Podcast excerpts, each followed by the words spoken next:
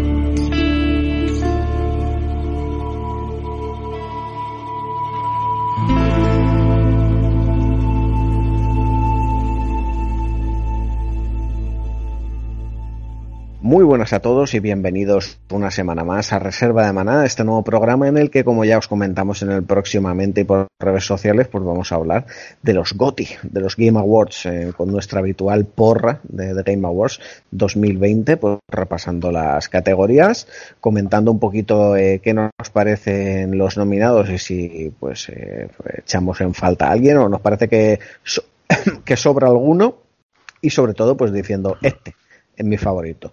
No vamos a comentar absolutamente todas las categorías, pero casi. Vamos a seguir un poco el orden de la porra que ha creado Agus y que si pertenecéis al grupo de Facebook, pues sabréis a qué me estoy refiriendo porque os lo digo desde ya por si no habéis, os habéis enterado, entrad al grupo de Facebook, participad en la porra porque el que más acierte cuando sepamos los premiados pues tendrá eh, como premio pues seguramente un juego de digo seguramente, o sea, vais a tener un premio seguro. Lo que digo que seguramente es que sea de PlayStation 4, que seguramente lo sea. Salvo que nos digáis, no, de Play no, que no la tengo. Vale, pues ya buscaremos otras opciones, pero vamos, que hay premio por el que más acierte. Un año, si no me equivoco, ganó Berruezo. Y no sé si lleva dos seguidos ganando Pedro. creo que sí, ¿no? Dos seguidos, dos seguidos. O sea, por los premios repaso y creo que Berruezo llevó un año el Wipeout Omega Collection. Eh, Pedro se llevó otro año el Mega Man 11. Eh, el año pasado el Shadow of the Tomb Raider, que todavía no se lo he dado, ojo, porque íbamos a quedar en persona, pero una vez no pudo, otra vez no se queda el COVID, y al final pues no, no, no se lo he dado, aunque se lo podría mandar por correo ahora que lo pienso. Pero bueno, yo creo que lo bonito es, vernos. Eh, nada, que ya se lo mandaré y con la siguiente que gane le mando dos juegos seguidos. Bueno, eso, que hay que destronar a Peter, que es un cabrón. Vamos, eh, antes de nada, pues hombre, a presentar, ¿no? A los contertulios, a mis amigos que, que están aquí pasando la noche, ¿no? Eh, vamos con ellos. El primero, como siempre, por orden de antigüedad, el señor David Valero. Muy buenas. Muy buenas, Jaime. ¿Qué tal, compañeros? Eh, programa grande de la temporada. Esta gala de los GOTI siempre es una parada obligatoria y la verdad es que tenía muchas ganas, ¿no? Un año que, que, bueno, además coincide con este inicio de generación y está interesante la cosa. A ver qué tal se nos da. Sí, sí. Estamos ahí con, con títulos intergeneracionales que casi entran, que casi no, pero bueno, luego lo comentamos. Tenemos también, como no podía ser de otra forma, a Óscar García. Muy buenas. Muy buenas, compañeros. Eh, como dice David, el programa de, la temporada. Y nada, yo doblemente emocionado porque la primera, primero porque es un programa de estos mitiquísimos de la reserva y lo segundo porque este año los GODI sí van a valer. Otros años no, maletines, ah, contención de daños, pero este año no, este año es el, el, año de los GODI buenos. este sí, ¿no? Que no está Alex. este vale, este vale. Venga, tenemos también a Impossible Julín. Muy buenas. Muy buenas, amiguetes. Aquí estamos listos para hablar de estos premios que, como ha hecho, como ha dicho Oscar, eh, yo nunca he creído en, los Game Awards. Los Game Awards son mierda y son una cosa de maletín y nada más que ganan los que pagan en Nintendo. Pero hay como gana el mío que triunfo, ¿eh? Eso sí que sí. Como gane mi marquita y el exclusivo de mi marquita, qué triunfazo y qué buenos siempre han sido estos premios. Yo siempre creí en ellos. Nunca dudé por un minuto de ellos. Aquí estamos listos para hablar de, de cómo Alex se ha quedado en la cuneta, que es una cosa que nadie entiende. Pero bueno, vamos a ver qué pasa. Se hace un poco. Un poco la la land, ¿no? Sí, hostia. Sí, con Warren Beatty ahí, ¿no? Va a ganar este, no sé qué, tal. Luego la la la que no ganó. La la la. Con Warren Beatty comiéndose la papeleta, tío. Tremendo. Bueno, ya habéis escuchado ahí su, su blanca risa de fondo. Es el señor Agustín Raluy. Muy buenas. Hola, muy buenas, ¿qué tal? Pues nada, vamos a, disfrutar de, esa porra que te has currado porque va a ser nuestra, nuestra hoja de ruta a la hora de seguir las, las categorías, las nominaciones y, bueno, sin más dilación, vamos a ello. Eh, chicos, si no tenéis el enlace delante, pues pedidlo, lo colgamos ahí en Skype. De todas formas, lo tenéis, chicos, digo los presentes, eh, con los que estoy grabando. Eh, lo tenéis en WhatsApp, o sea, os vais ahí a fotos, documentos y enlaces y en enlaces está. Eh, vamos a, todo lo gordo, desde el principio. Venga, mostrando las cartas. Mejor juego, Game of the Year, GOTY. Tenemos nominados Doom Eternal, Final Fantasy VII Remake, Ghost of Tsushima, Hades, Animal Crossing y The Last of Us, parte 2. ¿Cómo lo veis esto? Se parece, es, es una estampa que nos podíamos imaginar, En gran parte. Yo creo que sorprende ver a Hades ahí, no, o sea, no sorprende por una, no una cuestión de méritos, ¿no? sino que pues a lo mejor esperábamos que ahí, por supuesto, Alex no es el gran ausente, como hemos comentado desde ayer, pero a lo mejor pues tenía cabida ahí pues Ori and the Will of the Wisp, ¿no? Por ejemplo.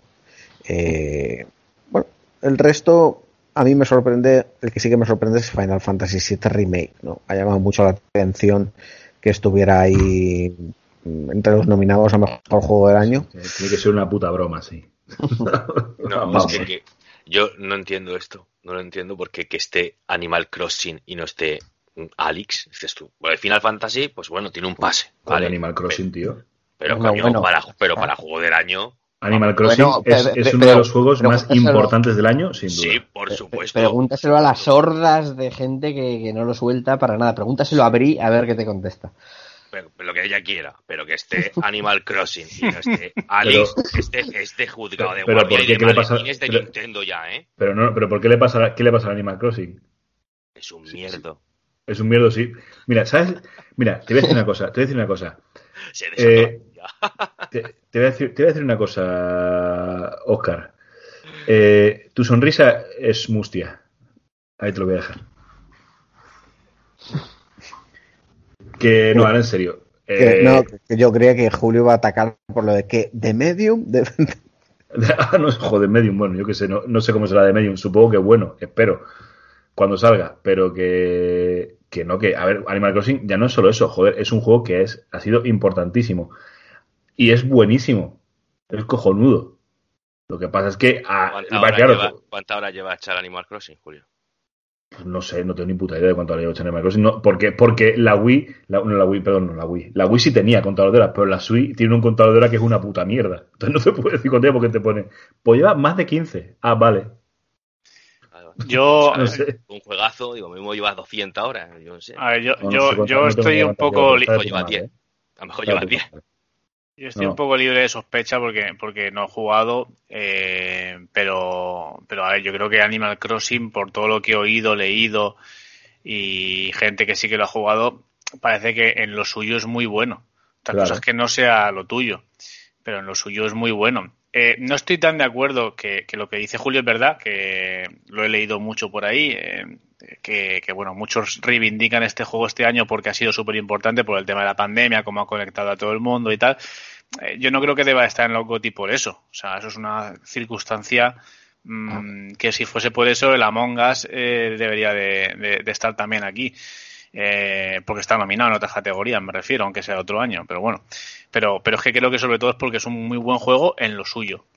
Eh, mejora el de donde venía, que creo que era el Wild World este de la DS, ¿no? No sé si hay otro por el medio que esta franquicia, la verdad. New Leaf es el último que El New Life ese, bueno, pues eh, el New Leaf este. Bueno, pues no sé, yo creo que lo, lo, que desde luego lo que hace es mejorar lo que había y ser muy bueno en lo suyo y al final pues eh, bueno, el éxito comercial ha venido también un poco de la mano de eso, ¿no?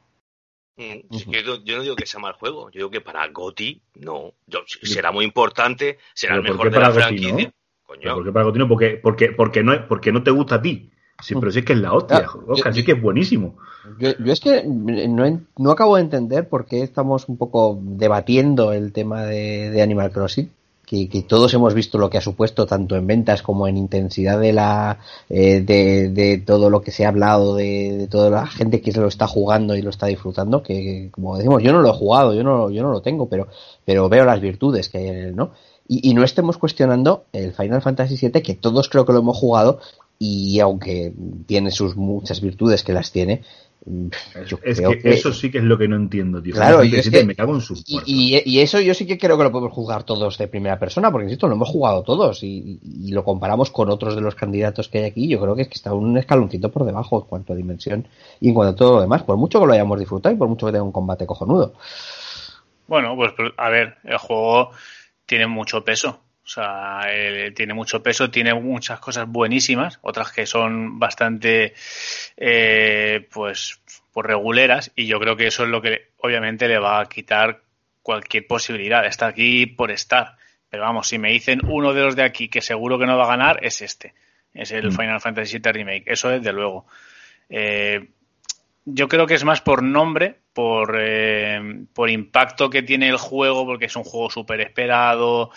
Eh, y bueno, al final, oye, pero, pero, David, ¿qué, es más esperado? ¿Un Final Fantasy o un Half-Life? Solo hablo por, por cuál es más esperado. Mm, pues eh, te diría que se pueden dar la mano, ¿eh? Pues el Final Fantasy VII Remake o el Half-Life 3, eh, obviamente, porque el Alex no es el Half-Life 3, no, lo olvidemos. No, no, lo es, pero al final. no, pero es que no lo es, no lo es. igual, igual, igual, que el 7 es un remake y no es un 16. No, pero, pero, pero ya te digo yo que es más importante el Final Fantasy 7 que el Final Fantasy 16. El remake me mm. refiero que el Final Fantasy 16. Y no veo que el Half-Life 3 sea igual de importante que el Alex. Aunque el Alex en lo suyo que al final es lo que un poco lo que chirría de la ausencia, en lo suyo parece que ha sido la hostia, ¿no?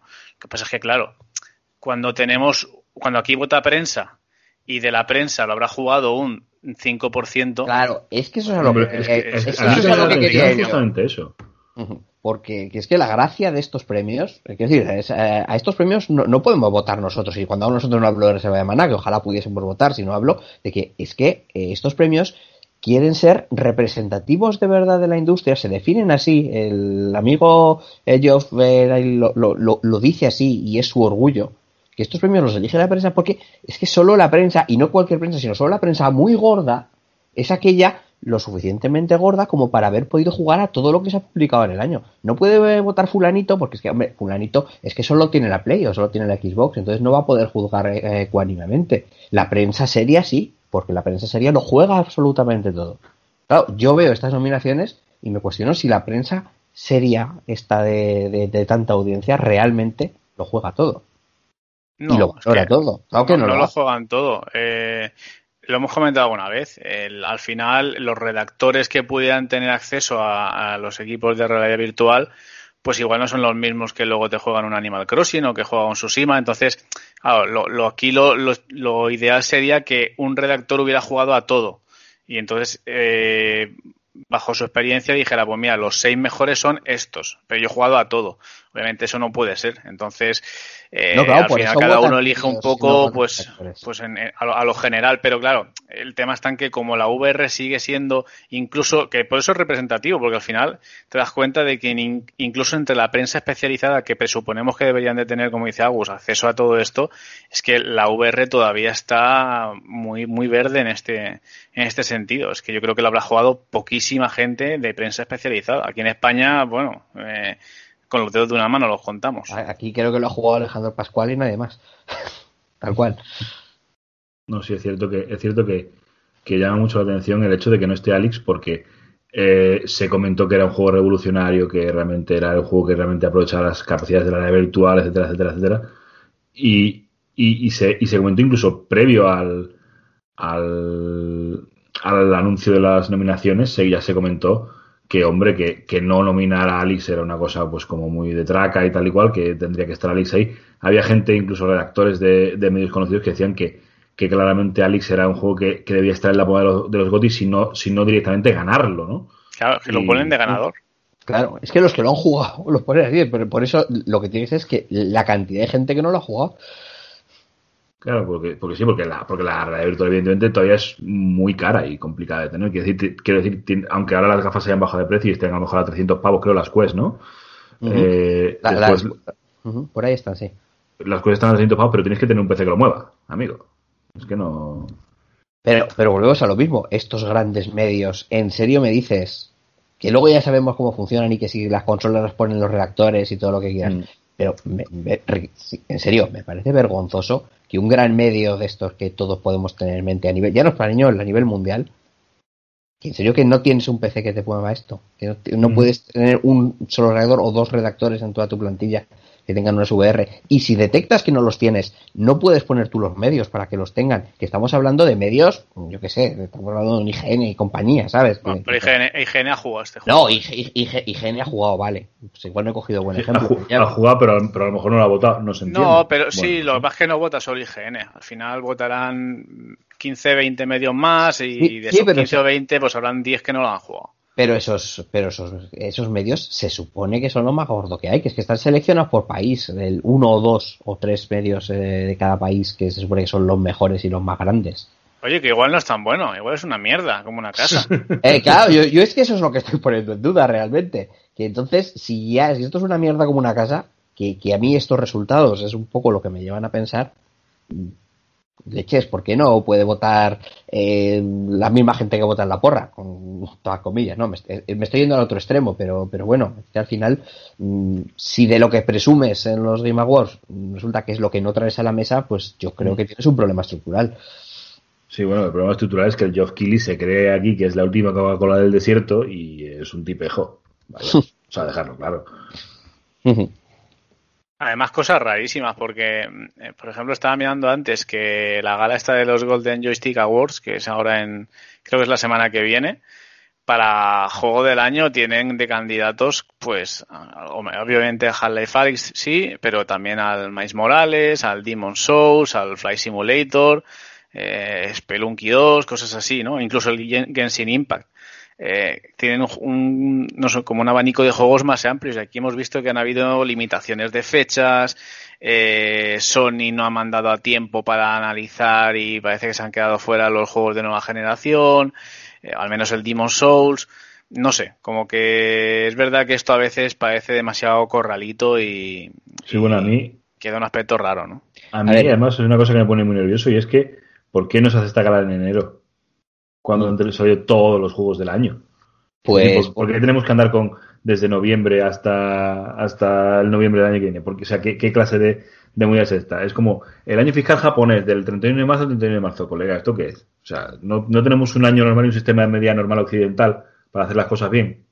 Bueno, pues porque hay una campaña navideña y que queda mejor si claro. puedes dar un, un, premio antes de la campaña navideña, vender las últimas unidades. Ahora, el que salga, pues yo qué sé, cuando gane Final Fantasy VII, pues lo bien que va a venir para... para... ojalá, para... ojalá. Eso mismo, eh, para, para vender en la, en la tirada navideña. Entonces, algo de algo de esto hay. De hecho, eh, las fechas de, en las que se han anunciado los nominados y estas cosas eh, estaban simplemente puestas para ver qué juegos entran y cuáles no entran. Eh, estos son palabras del propio eh, Kyle que cuando decía que eh, a él le interesaba, estos son palabras suyas, que a él le interesaba que para las eh, nominaciones eh, entrasen, por ejemplo, el Zelda y Cyberpunk, que eran los que tenían una fecha más tardía, incluso los juegos de lanzamiento de las consolas quería que entrasen también. Entonces, por eso, al final, este año ha sido un poquito más largo que el año pasado en cuanto a, a fecha. Luego también resulta que han entrado, se supone, y según sus palabras, entran todos los juegos de, de, salida, pero lo que dice Valero, ¿por qué Miles Morales tiene nominaciones y Demon Souls no? Pues porque por mucho que salgan en la misma fecha para el público, posiblemente a la prensa le hayan llegado mucho más tarde. Seguro. Bueno, la, la, la clave de Demon Souls llegaron un día antes de la salida de, al mercado y las del Miles Morales ya llevaban más tiempo. Porque es un juego de PS4 también. Entonces, imagino que la prensa la ha jugado en su mayoría a la versión de PS4. Uh Sí, sí, seguramente Sí, sea. Lo, que es raro es lo de que, lo de que, bueno, no es raro, ¿no? Pero es lo que estamos comentando, que por ejemplo, incluso en el caso de Cyberpunk, que es el que más conozco así de cerca, eh, básica- básicamente lo que Geoff eh, Keighley este vino a decir es casi como que esperaban, ¿no? A, a Cyberpunk, a ver cuándo, Claro. eh, cuando hacían la gala, cuando ponían ellos la fecha ¿no? de las nominaciones por esperarle, por el tema del 19 de noviembre y tal y cual. Realmente, más que la nueva generación de Sony, el, el tema era por Cyberpunk, realmente el que Sí. iba a marcar aquí la historia y al irse a diciembre pues ya dijo, bueno, pues nada. Tal, tal, tal cual. Y bueno, todo esto, eh, mi favorito de Last of Us 2 aquí claramente. Sí, sí, aquí la buena chapa, pero vamos, que de Last of Us 2. Sí, yo, yo creo, a ver, yo creo que va a ganar de las Us 2, probablemente, aunque creo, aunque pienso que, que, el- que Animal Crossing tiene alguna papeleta, Sí, yo también. pero, pero a mí en lo personal me gustaría que ganara Hades. Porque, vamos, de la lista, de la lista es el que más me gusta. Eso sí, eso os lo digo. Y Pero, pero porque no ha jugado al de las dos, que lo has visto en YouTube y eso no cuenta. no, no, sí, es cierto, yo no he jugado de las Us 2, pero de, de la lista de, de los que he jugado es el que más me gusta. Y, y además creo que, joder, ya es hora de que gane un indie esto de una puta vez, ¿no? O sea, eh, nos quedamos con las ganas cuando Inside, nos quedamos con las ganas cuando Celeste, ya es hora de que gane un indie los GOTY de una puta vez. Y Hades es una Pues- oportunidad perfecta. Pues ojo, eh. Ojo porque aquí hay un factor que no sé si van a tener en cuenta con The Last of Us 2, que es lo del tema de lo del crunch y toda esta movida que hubo, que eso queda ya un poco lejos, pero para mí el año ese de Red Dead Redemption tuvo que ver sí o sí, o sea, segurísimo. ¿Sí, tú crees? se- yo creo que sí. Yo, yo- yo Pues- siempre lo pues- he dicho. pues- A mí me parece mejor juego, pero esto ya es una cuestión personal. Pero independientemente de eso, creo que. que Pues- porque eso pues- fue súper reciente, tío. Pues, pues Crunch hubo en God of War también, ¿eh? Ya, pero no tuvo la repercusión que tuvo en Red Dead Redemption 2. Sí, que tuvo mucha más. O sea, eh, y yo creo que eso se penalizó seguro. Y esto, si no se penaliza, es por el. Lo que pasa aquí, claro, aquí entran también otras historias, ¿no? El tema de que también es un juego, pues que que tiene, tiene temas que, que son dan visibilidad a ciertas cosas, entonces no sé si por ahí una cosa compensará a la otra si van un poco de, de, de papistas, ¿no? Pero yo creo que si lo del crunch tiene algo que ver, uf, cuidado aquí, que Hades eh, igual tiene alguna opción, ¿eh? Como dice Julio, que algún año toca ganar un indie y, y este ha salido muy bien, parece. Hombre, en cuan- es una pasada de juego, porque es un juego que, que es que todo lo que hace, que hace muchas Bueno, cosas, hace las, hace tan bien, pero ojo, y yo creo que hay una diferencia con, de este año con respecto a otros, es que todos los años ha habido un indie de referencia, eh, por decirlo de alguna manera. El pues, año eh, pasado Death Stranding, sin ir más lejos. Eh, Pues claro. eh, pero, pero es que este, este año, es que Hades eh, tiene tantas nominaciones como The Last of Us. Eh, desde que, bueno, para ser exactos, tiene una menos. Pero, quiero decir, que, no encontra, no es un indie que, vale, que sí, que es muy buen juego indie, lo tienes ahí en una categoría, a lo mejor artísticamente es precioso y luego se queda, sino que es que está tocando Hades a la puerta de todas las nominaciones importantes, exactamente igual que The Last of Us o exactamente igual que cualquiera de los demás, de hecho, más que cualquiera de todos los demás. Eh, y eso pues eh, deja, deja, deja ver que, que estamos ante un título importante, mucho más pequeño que The Last of Us, pero, pero no menos importante. Yo creo que sí. Yo, yo ya os lo digo. Yo creo que, se- que este año, ver, yo personalmente quiero que gane Hades. Creo que no lo va a conseguir, creo que va a ganar The Last of Us 2, porque además eh, creo que va a arrasar, no a ganar, a arrasar. Pero oye, y eh, también os digo, eh, nunca he acertado. O sea, que quién sabe.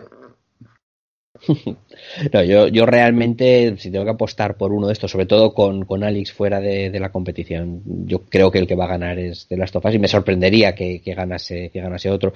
Si tuviese que ser uno que no, que no fuese de Last of Us, yo pues casi apostaría por Animal Crossing como, como mm. segunda opción, pero, pero vamos, eh, de Last of Us es el que parece que tiene todas las papeletas, ¿no? Que con Cyberpunk fuera, con Alex fuera, eh, todos los demás siendo grandes juegos mm, en lo que ha significado este año y en todo lo que a nivel de cobertura general ha, tenido y de, calidad por, parte de todas las, reseñas y unanimidad al respecto, mm, veo difícil que gane otro que no sea de las tofas. Eh, y, bueno, ¿y qué, opinámonos de que esté Tsushima? Pues, pues yo, pues a mí no me, no me chirría.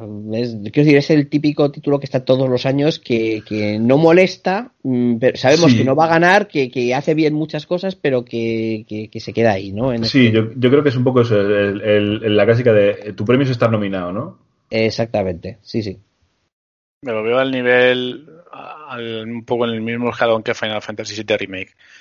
Yo no, veo ni a uno ni a otro candidatos a este. ni a estar nominados, la verdad. Pero no mm. porque sean malos juegos, eh, sino porque creo que para ser candidato a esto tienes que ser muy top. Y creo que hay otros juegos que se han quedado fuera. Hemos dicho, por ejemplo, el Ori, que joder, que, que ese juego creo que ha salido bastante más redondo que estos dos. Y no sé.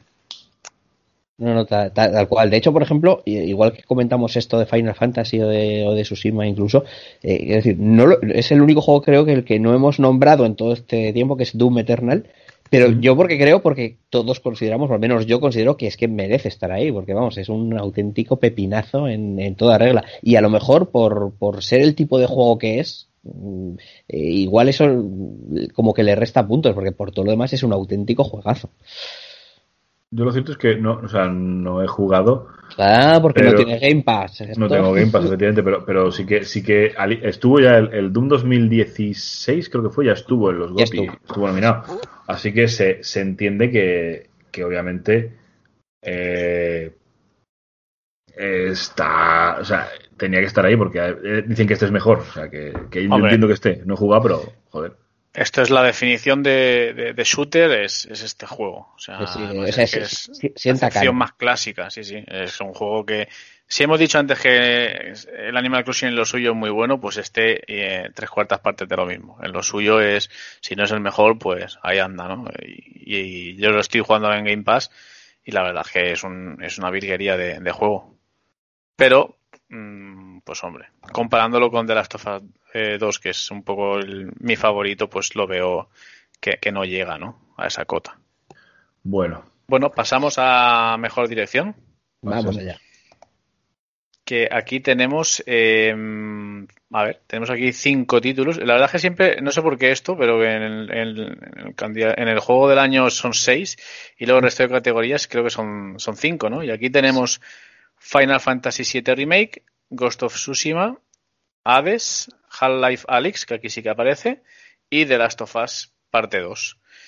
Y, yo, por abrir un poco el fuego aquí, sí que digo que en mejor dirección, el único que no tiene que ganar de los cinco que están aquí es The Last of Us parte 2, sinceramente. Porque si le dan un, premio de mejor dirección a un juego que ha tenido tantos problemas de desarrollo, mm. eh, creo que es, vamos, contra el, el premio, ¿no? A pesar de que luego el juego haya salido como ha salido, de, obra maestra. Pero creo que no es un ejemplo de cómo dirigir un, videojuego. Creo que eh, en, Sony me iría muchísimo antes a Ghost of Tsushima, mm. que, que, creo que es un ejemplo perfecto de cómo ideas, buenas ideas, buenísimas ideas en partes nucleares del juego han conseguido hacer un título que para muchos es candidato a Goti, que es que lo hemos visto mucho en el grupo, en Discord y tal, que, hostia, guapísimo, de mis preferidos del año, porque es que al final han sabido dar con la tecla, ¿no? En un desarrollo que parece que, eh, que bueno, ha sido también, han tenido su aquel, pero que lo han sabido llevar, ¿no? Y creo que en ese sentido se lo merece más que, que las tofas eh, parte 2. No sé cómo lo veis vosotros.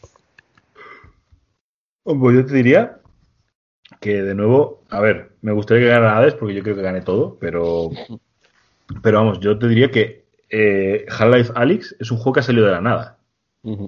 Básicamente. es un juego que mm, supimos que existía casi casi cuando salió. Porque, y para el resto, estoy de acuerdo bastante con Valero. Eh, quiero decir, el, el The Last of Us 2 ha tenido una cantidad de problemas de desarrollo que flipas. Y el. Y luego el Tsushima, pues oye, puede estar guay, puede estar bien, puede ser un, un juego que, que, oye, que quizás la, vamos, quizás el proyecto ha salido bien, pero tuvo un par de retrasos, si no me equivoco. Y, eh, y Final Fantasy VII Remake, pues hombre, LOL, ¿no? Quiero decir. Sí. Así que yo creo que aquí está Alex bastante, bastante potente. Además, Alex introduce un par de movidas muy chulas con el tema este de los guantes, que son como una especie de, que son como los de Spiderman, ¿no? Que haces, sí. se mandas la mano hacia un lado y te trae las cosas, ¿no? Es chulísimo, tío. Tal, tal, cual. Bueno, de hecho, no, no, no, lo he contado cuando, cuando decíamos antes, pero yo es que me, me compré las, las, las quests para jugar a Alex. Lo divertido es que al final lo jugué por primera vez anteayer. Eh, porque lo, lo, lo, he ido dejando, lo he ido dejando porque no, al final no, no te daba tiempo. Y, y, pero es de flipar las, las mecánicas que introduce, la manera en la que lo hace, el nivel de detalle de absolutamente todo, la producción, lo cuidadísimo que está cada maldito detalle de, del juego. Y, te digo, habiendo rascado sobre la superficie, porque tampoco pude jugar a más allá de un par de horas, lo que comentas, por ejemplo, de los guantes es una, es una barbaridad. Eh, la manera que propone eh, cómo, cómo interactuar con el propio juego para hacer las cosas, o sea, lo que supone abrir una puerta, tienes que abrir la puerta, eh, cargar la munición, que tienes que encasquetar el cartucho de munición en el, en el arma. O sea, es que es, es, una barbaridad lo que, lo que plantea este, este juego, ¿no? Y, y por la misma razón que, que entiendo que, que de, de, la novedad de todo esto, a la hora de dirigir este juego hay que tenerlo muy claro para poder llegar a esto, porque a fin de cuentas estás un poco mmm, dirimiendo en, un, en aguas inexploradas, ¿no? Pues, eh, no, Supongo que no será lo mismo el capitán de un barco que tiene que hacer un crucero por el Mediterráneo que el capitán del barco que tiene que dar la primera vuelta al mundo. Pues yo creo que eso hay que premiarlo, de alguna manera. Pues sí. Entonces nuestro aquí eh, nuestros 12 puntos van para Alex, ¿no? Parece. Los míos, esta vez sí, aunque solo sea por porque, a ver, porque yo creo que también, y, comentaba antes David, si para mejor, eh, para mejor juego se iba mm, a tener en cuenta el tema de, del cruncheo, no, ¿no? Yo no sé si puedo darle el premio, como Agustín, el, el premio al mejor a la mejor dirección a un director que, que, no ha sabido conseguir que sus empleados se vayan a casa. Sí, que, no, que, que se, lo, se, lo, pedí y no querían. Lo que no querían irse a casa. ¿Qué director eres que no eres capaz de convencer a tus empleados de que se vayan desde con sus luego, familias? Desde luego, por favor. Es que valiente gilipollas el Druckmann, tío. Que mal me cae también. En fin. Eh, pues eh, tenemos la siguiente categoría que es mejor narrativa y aquí eh, tenemos. Hombre, aquí está vuestra mierda. Aquí, aquí sí. está, aquí está nuestra mierda total. Aquí es nuestra mierda, pero, pero vamos, a muerte. Lo, lo que pasa es que, que, aquí hay aquí hay grandes alternativas. ¿eh? Yo en sí. esta que, que, que, podía ser de otros años la tengo súper clara, este año, sí. pese a tener algunas que me encantan, es que dices, joder, ¿a cuál voto? Sí. En, en, este, en, esta, en esta categoría de entrada, Final Fantasy VII Remake y Tsushima, por favor. O sea, agarrad no, la puerta no y cerrad por fuera. Cerrad por no fuera. Me cerráis por fuera. Por favor. Porque, porque tienes, tienes, tienes unos gigantes al lado como The Last of Us Part 2, que es, está de puta madre. 13 Sentinels, que es la hostia, pero aquí el, el rey es Hades. El, o sea, cómo introduce, cómo, cómo convierte la repetición de un roguelike en parte de su historia y de su narrativa es de, mm, es de, vamos, es de me voy a comprar un sombrero para quitármelo. No, no tal, tal cual, ¿eh? Aquí es lo de, lo de Hades es, es, una barbaridad. Increíble, chaval, increíble. O sea, Hades de cabeza, pero de cabeza. O sea, no, no tengo. Además, es que estoy seguro que va a ganar. Si hay, si hay decencia en el mundo, gana Hades. No, es, es, es, una barbaridad. Es que es lo que digo, es que estamos hablando de un maldito roguelike, que, que su mecánica principal es empiezas, intentas sal, sal, sal, salir del infierno y vuelves a empezar y encima con las estancias y todo cambiado, con los personajes que aparecen cuando... Y aún así es capaz de montarte una película de la hostia. Es acojonante, tío. Y eso, y eso tiene mérito, ¿eh? porque podemos hablar de 13 Sentinels, que también tiene una narrativa acojonante, pero no deja de ser más por rebuscada dentro de su construcción que por, sí. otra, que por otra cuestión. Luego hablamos de la historia y de las barbaridades que se monten eh, estos, eh, estos eh, centinelas, ¿no? Pero pero no deja de ser más convencional en este sentido, o más fácil si queremos verlo así. Pero lo de Hades es una barbaridad. Y no sé, yo es que creo que este año muy buen nivel, porque The Last of Us parte 2, la historia está muy bien, pero la... Bueno, la narrativa al fin y al cabo es convencional. Eso es, no, pero no, no, no, Bueno. no, nada de eso, porque la, la narrativa, o sea, la manera de plantear la historia puede ser más convencional, pero a los extremos que llega en cuanto a transmisión de según qué, según qué emociones y, y, y en cómo el juego juega con los jugadores, eso no lo hace tampoco ningún otro. Y eso es narrativa también. Eso no lo he visto, yo no lo he visto nunca. O sea, Yo- de yo hecho, jamás Iba, iba a decir eso, que la- es. las cosas que te transmite, que al final eso es parte de, de cómo está contada la historia, cómo te hace conectar con los personajes, con ese personaje. Eh, No vamos a entrar en spoilers tampoco, por si alguien no lo ha jugado, pero ¿cómo, cómo está planteada la, la historia? Que de primeras, si te lo cuentan, dices, "Pf, no, no, no me acerco ni al juego, ¿no? Y luego eh, te, lo, te lo ponen y lo disfrutas tantísimo. O sea, creo que es un gran mérito de- del equipo de narrativa, que creo que es Dragman y, y, Sí, y, la, Hailey- la tía Hailey esta, Gross, ¿no? Hailey Gross. Y, y, diez, y diez más. Un Dragman de 10 más. Sí, bueno, al final, hombre, serán, serán 200, pero los, al final los, los directores de, narrativa eran estos dos, eran ella y, y, y Dragman. Y aquí quiero romper una lanza también por, por el final, porque no, he, jugado a, a Hades ni al eh, 13 Sentinels, que imagino que serán la hostia, como comentáis, pero también es verdad que, que si hay alguna categoría en la que el Final Fantasy VII puede rascar algo, igual es esta, eh, porque creo que lo que lo que consiguen aquí de cómo te cuentan una historia que piensas que ya la sabes de pe a pa y te hacen ahí un ese girito para dejarte con el culo torcido y todo el tema del tratamiento del fenómeno fan y, tal a mí mm, me gustó mucho ese ese ese prisma que le dieron a la historia y creo que, vamos, ya digo, hay mucha gente eso le ha tocado mucho los cojones y precisamente por eso igual el juego no les ha entrado, pero es que a mí todo lo contrario, me gustó mucho por el planteamiento que tenía y me parece súper original, ya digo, una buena forma de contar esa historia que todos conocíamos y que teníamos trilladísima, darle un giro y, y abrir una puerta ahí de cara a las siguientes entregas. Mm, no sé, yo. Yo, si es que yo te digo, yo, tanto Final Fantasy como Tsushima, es que me sobran totalmente en esta categoría. Aquí mi favorito, The Last of Us 2, de todas maneras, ¿eh? Ya digo, por lo que he comentado. Pues. Eh, vamos a pasar a la, a la siguiente, que es eh, Dirección de arte.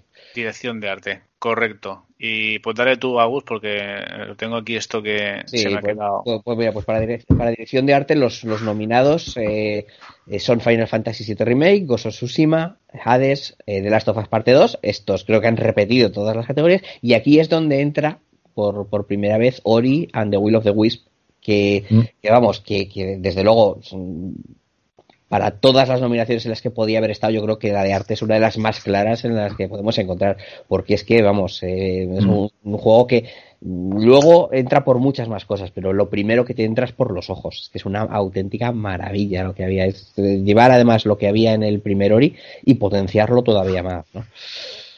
Sí, yo aquí la, la cuestión es que en este caso sí que es un. Sí que veo que estos cinco candidatos son fácilmente merecedores ¿no? de este Sí. premio, porque sí que aquí sí que veo que, que no, o sea, no me sobra ninguno, veo los cinco perfectamente merecedores del premio. Mi favorito de nuevo es Hades, pero esto ya es personal, porque creo que va a ganar Ghost- creo que va a ganar Tsushima, porque Tsushima hace cosas muy guay y muy bien Sí. hechas. Sí, yo de hecho mi voto aquí para Tsushima, porque si algo que es unánime en, en todos los jugadores es que el apartado artístico es de 10.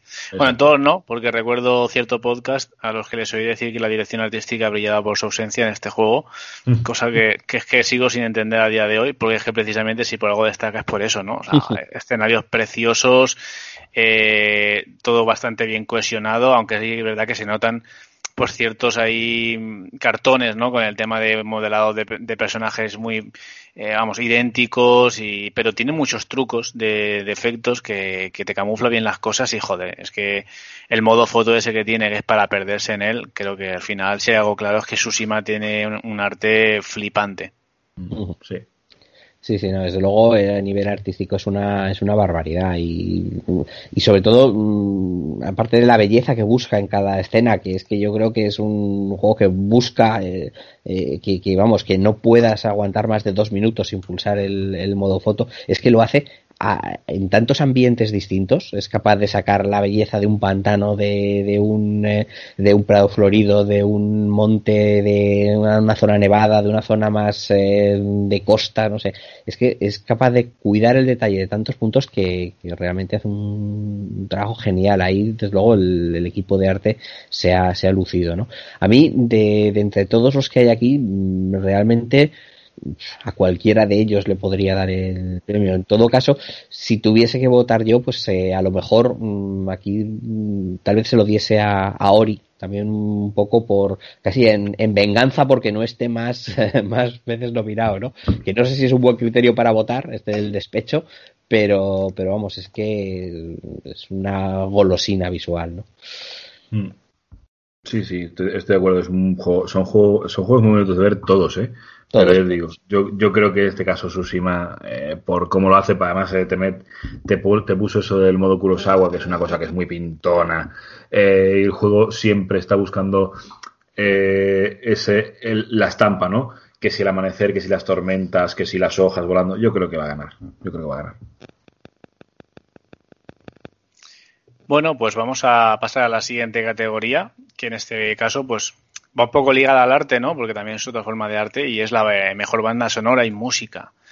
Eh, en el que tenemos aquí cinco nominados: Doom Eternal con Mick Gordon, encargado de la banda sonora, que aquí creo que hubo también polémica con, con la mm. historia esta de la banda sonora. Sí. Final Fantasy VII Remake, que bueno, que tenemos aquí un poco los arreglos sobre la partitura original de Nobuo Uematsu que hacen Masashi Hamausu y Mitsuto, Mitsuto Suzuki. Hades, eh, de Darren Korb, Ori the Will of the Wisps, de Gareth Cocker, y The Last of Us Parte 2, de, como no, Gustavo Santolaya y Mac Quayle. Y aquí, eh, chicos, no sé cuál tenéis vuestro vosotros de preferido como candidato. Pues, pues fíjate, yo es que mi preferido este año era Ghost of Tsushima, que, que, es una banda sonora que me gustó mucho, mucho y, y no está aquí. Eh, yo debo reconocer que, que, yo a Santolaya le tengo un poquito de tirria con esto. No sé si porque sus bandas sonoras para cine me parecen todas iguales y un poquito parecidas a, a la de Last of Us Parte 2. Eh, pero no acabo de entrar, aunque debo reconocer que a The Last of Us Parte 2 este, este tipo de, de banda sonora le sienta como un guante pero no es a lo mejor la, la música que a mí me, me, no sé, me, me, gusta más, ¿no? Eh, de los que de los que hay aquí, eh, pues eh, la de Doom Eternal, lo poco que, he escuchado, porque tampoco he avanzado en ese juego, me parece una caña y que además le sienta maravillosamente bien a, al juego. La de Hades es otra pasada, eh, la de Ori lo mismo. Eh, pero a lo mejor como gran banda sonora de esta que me pondría a escuchar, de las, que, de las que hay, la de Final Fantasy VII es que es una auténtica maravilla. Ya, por supuesto, porque viene gran parte de, del original, pero es que los arreglos que han hecho y algunos de los temas nuevos eh, son también deliciosos. Yo aquí igual sí que votaría por Final Fantasy. Sí, yo lo tengo claro, ¿eh? yo aquí mi candidato clarísimo es Final Fantasy VII Remake por, por eso, ¿no? Lo que es la, aparte de que es una de mis bandas sonoras eh, favoritas, lo que son las partituras originales, pero aquí le han dado un, un toque a los temas súper melódicos, eh, suenan de escándalo y además en lo que es la música del juego, con esa también banda sonora dinámica que tiene, joder, está muy bien implementada. Yo recuerdo combates que pasaban de, de, de transiciones y secuencias de vídeo a los combates y era una, una delicia. Creo que aquí lo han clavado y candidato para mí clarísimo. No sé si se lo llevará, pero es el mío. Sí, yo también lo veo así. O sea, de nuevo, la que más me gusta es la de Hades otra vez, pero eh, el trabajo que hay en Final Fantasy de reversionar los temas y que aún así sean reconocibles, creo que, creo que es excelente.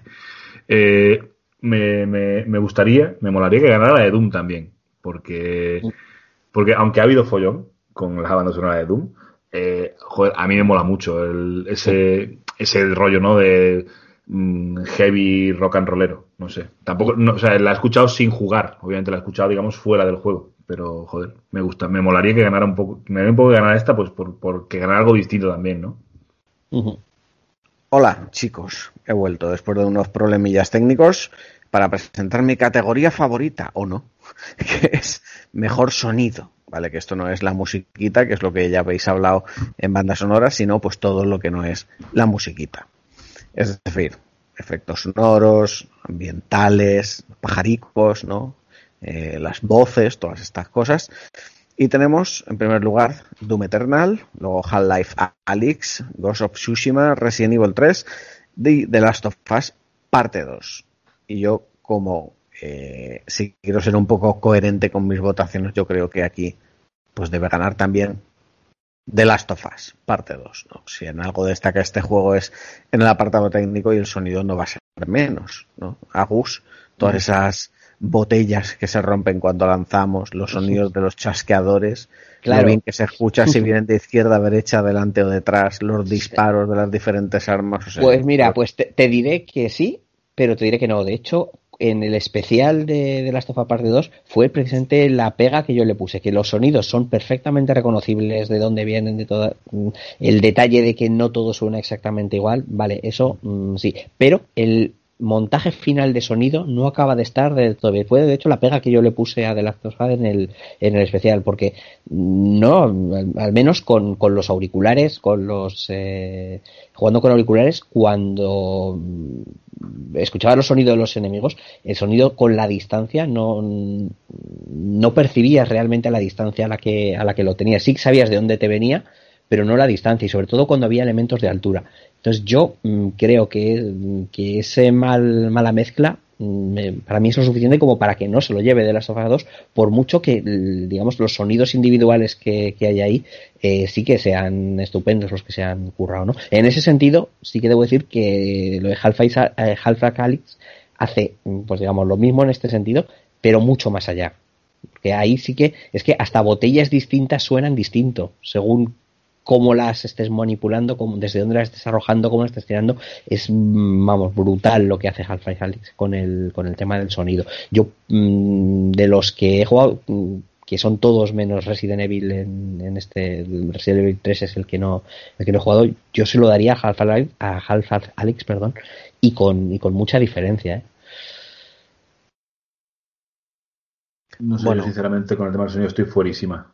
No sé. Yo, de, de, de las tofas parte 2 aquí también, ¿eh? porque sí. so, solamente esas hostias que le dabas a los enemigos que me dolían a mí. Eh, y, y, currarse sonidos, tío, como lo de la, las lonas estas de, de, las cámaras frigoríficas. Eh, son las puertecitas, tío, se curraban ahí un sonido para, para cómo sonaba eso, si pasabas de una manera o de otra, no sé, eh, era una locura, ¿no? Y se ve el, el, desarrollo draconiano que ha tenido y las condiciones que habrá tenido que pasar esta gente para currárselo, entre otras cosas, en el sonido que han, que han hecho. Eh, yo, yo, estoy un poco fuera de sonido porque juego sin sonido. Oye, yo, yo, he habido épocas que, eh, vamos, apenas he podido darle voz porque como tengo que estar atento a ver si se despierta uh -huh. algún nano, tengo un auricular y medio puesto. por, por, suerte estamos en tiempos mejores en lo que a crianza se refiere. Venga, vamos a seguir avanzando eh, en esta porra de los GOTI. Mejor interpretación. Esta es una categoría que me gusta. Eh, tenemos a Ashley Johnson como Ellie en The Last of Us Parte 2, Laura Bailey como Abby en The Last of Us Parte 2, Daisuke Tsuji, que es Jin Sakai en Ghost of Tsushima, Logan Cunningham como Hades en Hades, eh, y Nachi Jeter como Miles Morales en Marvel Spider-Man Miles Morales. Este no lo he visto todavía. Eh, iba a decir que no he jugado, pero da, aunque juegue, como no lo no creo que lo ponga en inglés, pues no lo sé. Logan Cunningham, pues hombre, pues sí, lo hace bien, pero eh, no diría que, que, que, sea mi favorito. Mm, yo lo tengo claro bastante. Laura. Bailey, como a bien de Last of Us parte 2. Eh, creo que es el mejor personaje de los de su juego, por supuesto, los aquí presentes en esta categoría y mi premio para ella. Coincido, 100%. Personaje del año y gracias en parte a la interpretación que tiene, que es magistral. Pero eh, estamos hablando de que de que la interpretación estamos hablando de la actriz que le pone cara, no la que pone voz, ¿no? De las. No, No, la no, son, voz. de- son, son, son voces, ¿eh? Porque desde Sí. luego la, la Laura Bailey lo que pone es voz, el cuerpo no es para nada. Claro. ¿no? Sí, La pero, Bailey- pero- ah, pero Ashley Johnson es, es cuerpo. Y Daisuke Ah, Tsuji es cuerpo, por voz. ejemplo. Sí, sí, eso es, eso sí que es cierto. Sí, y, y voz también. Sí, hay algunos que son voz y cuerpo y otros solo voz. Lo que entiendo desde el momento en el que hay algunos que solo ponen voz, que lo que están valorando es la voz, porque es que si no, claro. eh, no, no están todos en igualdad de condiciones. No, te lo digo, por ejemplo, porque es el, el Daisuke Tsuji es la cara de, de, de Jin Sakai, pero la voz es la de otro actor. En fin, me da igual. Eh, Ah, verdad, es la de este. eh, Zoro, Eso. R- Rorronoa. Iba a decir gato, no. Gato, gato Rorronoa, pues mira qué guay. Eh, no, eh, la verdad es que, pues joder, no sé. Es que no he jugado de Last of Us 2, entonces pues tampoco te puedo decir nada. Joder. Estoy, fuera, estoy muy fuera de esto, lo siento. La, es que Entiendo luego que- la, la de, la de Jin Sakai, pues que me parece un señor un poco inexpresivo, la verdad. Ahora, y- ahora tener la excusa de no, que está esperando a Play 5 para jugar. Claro. Y la de, y la de, la de Zagreus, eh, de Logan Cunningham. Ah, no, de, de, de Hades, De- perdón, de- Logan la, de, Cunningham, la de Hades, la de Hades. pues, pues, pues, eh, a ver, está muy guay, pero no sé, tampoco me parece pagar un premio. Sí, esto parece más como que Hades estaba un poquito en racha este año y dice, venga, vamos a prepararlo también, ¿no? Mm, Sí. Eso es. Bueno, entonces. Eh... Entonces, ¿qué, Julio? Que, que Laura, Bailey. Laura Bailey, Laura Bailey, venga, Laura Bailey, yo qué sé. Venga, eh, eh, Agus. Yo, yo, casi también diría Laura Bailey. Hace un, hace un gran trabajo, sobre todo porque eh, es, parte de su trabajo en, en este caso es eh, meternos a, Abby en el bolsillo, ¿no? Eh, y eso, pues al final, tienes que ser muy expresivo para poder, para poder hacerlo. Al final tienes unas horas de desarrollo justas para, para tu personaje y en ese, en ese rato tienes que conseguir mucho, ¿no? Y yo creo que Laura Bailey lo, lo consigue con prácticamente todos los diálogos que, que tiene, ¿no? Y incluso eh, te diría que, que gran parte de la culpa de esto, además de la excelente voz de Laura Bailey, es a lo mejor del que ha diseñado la animación corporal de toda Abby, ¿no? Que es que me parece súper expresiva en todos sus eh, aspectos. Pero bueno, eso no se valora aquí, eh, pero sí, Laura Bailey diría. Eh, oye, no me ha quedado claro, ¿la llegaste a ver en el Zoom? O... Sí, la llegué a ver en el Zoom. O sea, Eh, estuviste en ese Eh, Zoom estuviste, estuviste, eh, sí, estuve ahí, la tuve en mi pantallica del Zoom ahí delante, pantalla completa, es guapísima la, la- Ah, la sí, sí, chica. sí, es verdad, es verdad, que lo has dicho, que es súper mona. Sí, sí. Sí, sí, sí, es, eh, y además, eh, vamos, eh, muy divertida, eh, no sé, de estas que tiene la sonrisa permanente en la, en la cara y entra con todos. La pena del Zoom este es que al final, pues eso, hay demasiada gente y no se puede llegar a participar ni a preguntarle nada, ¿no? Sobre todo si, si entras tarde por el horario español con, respecto al americano. Pero vamos, por lo menos la tienes ahí delante y dices, mira, está en el mismo Zoom que Laura Bailey, ¿no? Que bueno, siempre, que siempre está bien y desde luego, bueno, ahí, ahí también ganó puntos, ¿eh? Porque vamos, eh, sabe ganarse la audiencia que, que no veas. Muy bien. Venga, vamos con mejor juego en continuo desarrollo. Esto es, pues, estos juegos de comunidad online que siguen recibiendo, pues, actualizaciones, expansiones, parches, eventos, todas estas cosas. Y los nominados son Apex Legends, eh, Destiny 2, Call of Duty Warzone, Fortnite y No Man's Sky. A ver, mi corazón me dice de dárselo a No Man's Sky, ¿no? Porque yo creo que lo que ha hecho Hello Games eh, es de, de quitarse el sombrero, pero eh, claro, esto ya lo hemos visto otros años. Eh, joder, qué bien Hello Games. Porque bien Hello Games, pero vamos, mm, todos los años pues ya me parece un poco exagerado. Yo creo que lo que ha hecho este año Call of Duty Warzone eh, es increíble. Es un, un juego que ha llegado tarde a, a un género que estaba súper copado por unos, o sea, dominado por unos pocos, donde además ya Apex Legends entró fortísimo, eh, lo rompió todo y tal. Y yo creo que Warzone se ha ganado su sitio.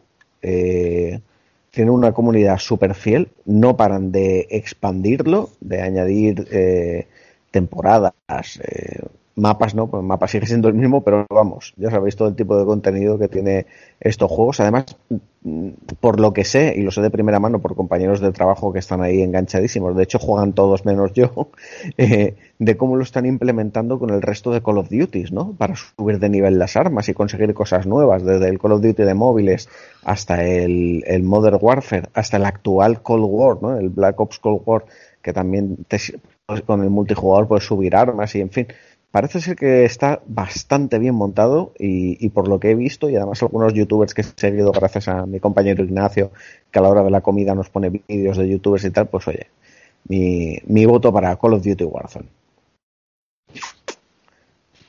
Bueno, pues yo aquí mmm, ha comentado Jaime que, que, el corazón le dice No Man's Sky por, porque todos los años está ahí. Todos los años está ahí, pero, pero, pero nunca lo ha ganado. Yo creo que ya le toca, porque es que hay una diferencia fundamental de No Man's Sky con, con respecto a los demás. Y es que eh, cualquiera de los, de los otros candidatos viven precisamente de estas actualizaciones. Al final se trata de sacar más contenido, de sacar más contenido, porque hay que seguir vendiendo pases de temporada, eh, porque hay que seguir vendiendo skins, porque hay que seguir vendiendo lo, lo que sea, ¿no?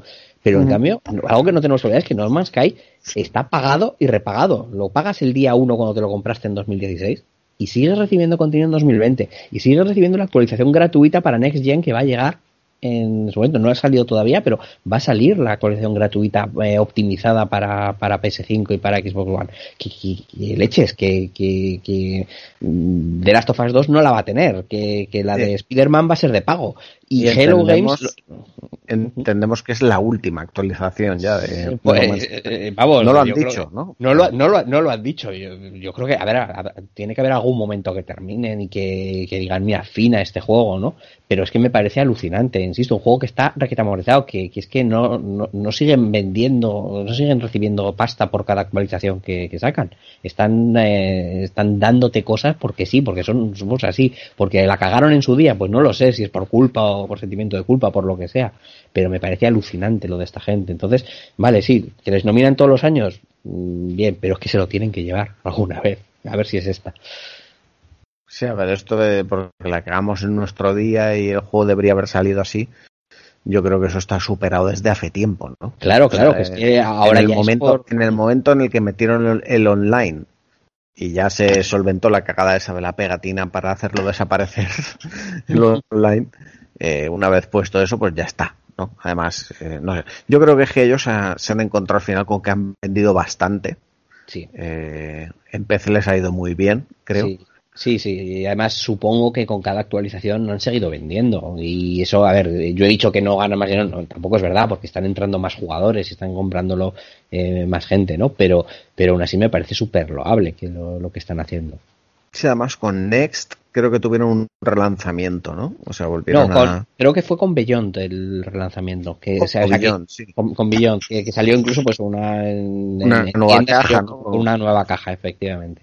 Entonces ahí aprovechan para subirle 20 euritos el precio. Sí, eso es divertido porque la caja sin el Beyond la podías encontrar, por lo que dices, 20 euros más barata en cualquier estantería tirada por ahí de un game, pero, pero con Beyond, pues mira, es el mismo juego, pero, pero más caro, ¿no? Bueno, pues oye, también está bien que, que, vendan juegos nuevos, ¿no? No sé si para los de Next Gen sacarán una cajita ya para, para, para PlayStation 5 y con el sellito de Xbox, pero, no pero vamos. Sé. Sí, pero si es que yo estoy un poco con aguas, es que se lo tiene que llevar No Man's Sky, porque ya le toca, porque lleva demostrando todo lo que se lo, que se lo gana, porque vale, Fortnite vive de esto, si Fortnite no actualiza, no vende, no entran, bueno, no vende, no entran usuarios y no gana dinero.